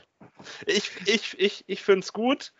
Ähm, mach weiterhin so informative Beiträge und äh, ich hoffe, dass du aufgrund deiner Trainfluencer-Tätigkeit äh, einigermaßen von, ähm, ja, ich weiß, du kriegst auch mal was zu hören, ja, fahrt mal pünktlich. Mhm. Hast du ja auch letztes Mal gesagt, vor irgendwelchen Berufsanfängern war das, glaube ich, irgendwo was. Das war in der Schule, ja. So. Das, das war zu so einer ich... Berufsmesse. Ach so, oh, ah, ja. Ja, das, ich hoffe, dass es gibt ja Leute, die äußern sich dann immer politisch und dann kriegen sie jede Menge, ähm, sagen wir es mal, manchmal nicht ganz so nette Nachrichten und äh, ja, gerne geht es auch mal dann auf Menschen mit Behinderung auch mal drauf los. Ähm, mhm. Da kannst du dich noch mit deinem Content, also ich lese auch nicht all deine Kommentare, ich weiß nicht, wie du das handhabst. Äh, aber soweit ich es mitgekriegt habe, gibt es auch bei dir relativ wenig zu kritisieren. Also. Da bin ich auch ganz froh, ja. Meine Community ist, was das angeht, wirklich sehr loyal mir gegenüber. Also ich kriege ja. sehr wenig Hate ab. Äh, wenn, wenn, dann ist es irgendjemand, der Video das erste Mal sieht und sich dann denkt, oh, jetzt, jetzt muss ich da mal meinen mein Bahnhass drunter abladen. Aber das ist wirklich eigentlich eher die Ausnahme. Wenn man dann auf dem Channel der Deutschen Bahn schaut, da ist es aber eher die Regel. aber bei mir hätte ich das echt super in Grenzen. Da freue ich mich und, und, und, ganz großen Dank auch an, an meine Community, an meine jetzt mittlerweile 46.000 Follower auf Instagram. Ähm, ja. Ihr seid ja alle ganz schön, ganz schön nett und spitze und, und ihr seid ja auch der Grund, äh, warum ich das Ganze hier noch so mit Freude und Begeisterung mache. Ja, also, herzlichen Dank. So, wie gesagt, ich danke dir, dass, dass du Zeit für uns hattest. Und ich wünsche den Zuhörern, die das jetzt hören, das wird wahrscheinlich irgendwann im. Äh, ich bin am Überlegen, ob ich das nicht einfach so hochlade. Es ist ziemlich lang und es zu bearbeiten ist, ist ziemlich anstrengend. Ähm, mal gucken, vielleicht, äh, ich hätte es gerne, wie gesagt, mit professioneller Studiosoftware gemacht, aber leider haben wir hier nur WLAN und ich habe mein eigenes Internet nicht mehr. Ich ja, hatte hier okay. eigenes Internet bei mir im Zimmer. Also was ich selber ja, auch bezahlt habe. Ne? Also wie gesagt. Wird auf jeden Fall eine schöne lange Folge, ne? Da kann man lange, lange mit dem Zug reisen und sich das dann anhören und ist dann äh, ja. von Ulm ist fast in Oldenburg. Genau. Also, dann mach's gut. Ja. Viele Grüße auch an deinen Kollegen, der heute nicht da war. Wird, er wird es nachher hören, wenn er sich anhört. Ne? Also, ja. dann sage ich mal, sagen auch, dann sagen, dann sagen die zwei Autisten und Tour mal Tschüss. Ja. Tschüssi, macht's gut. Alles so. zusammen. So,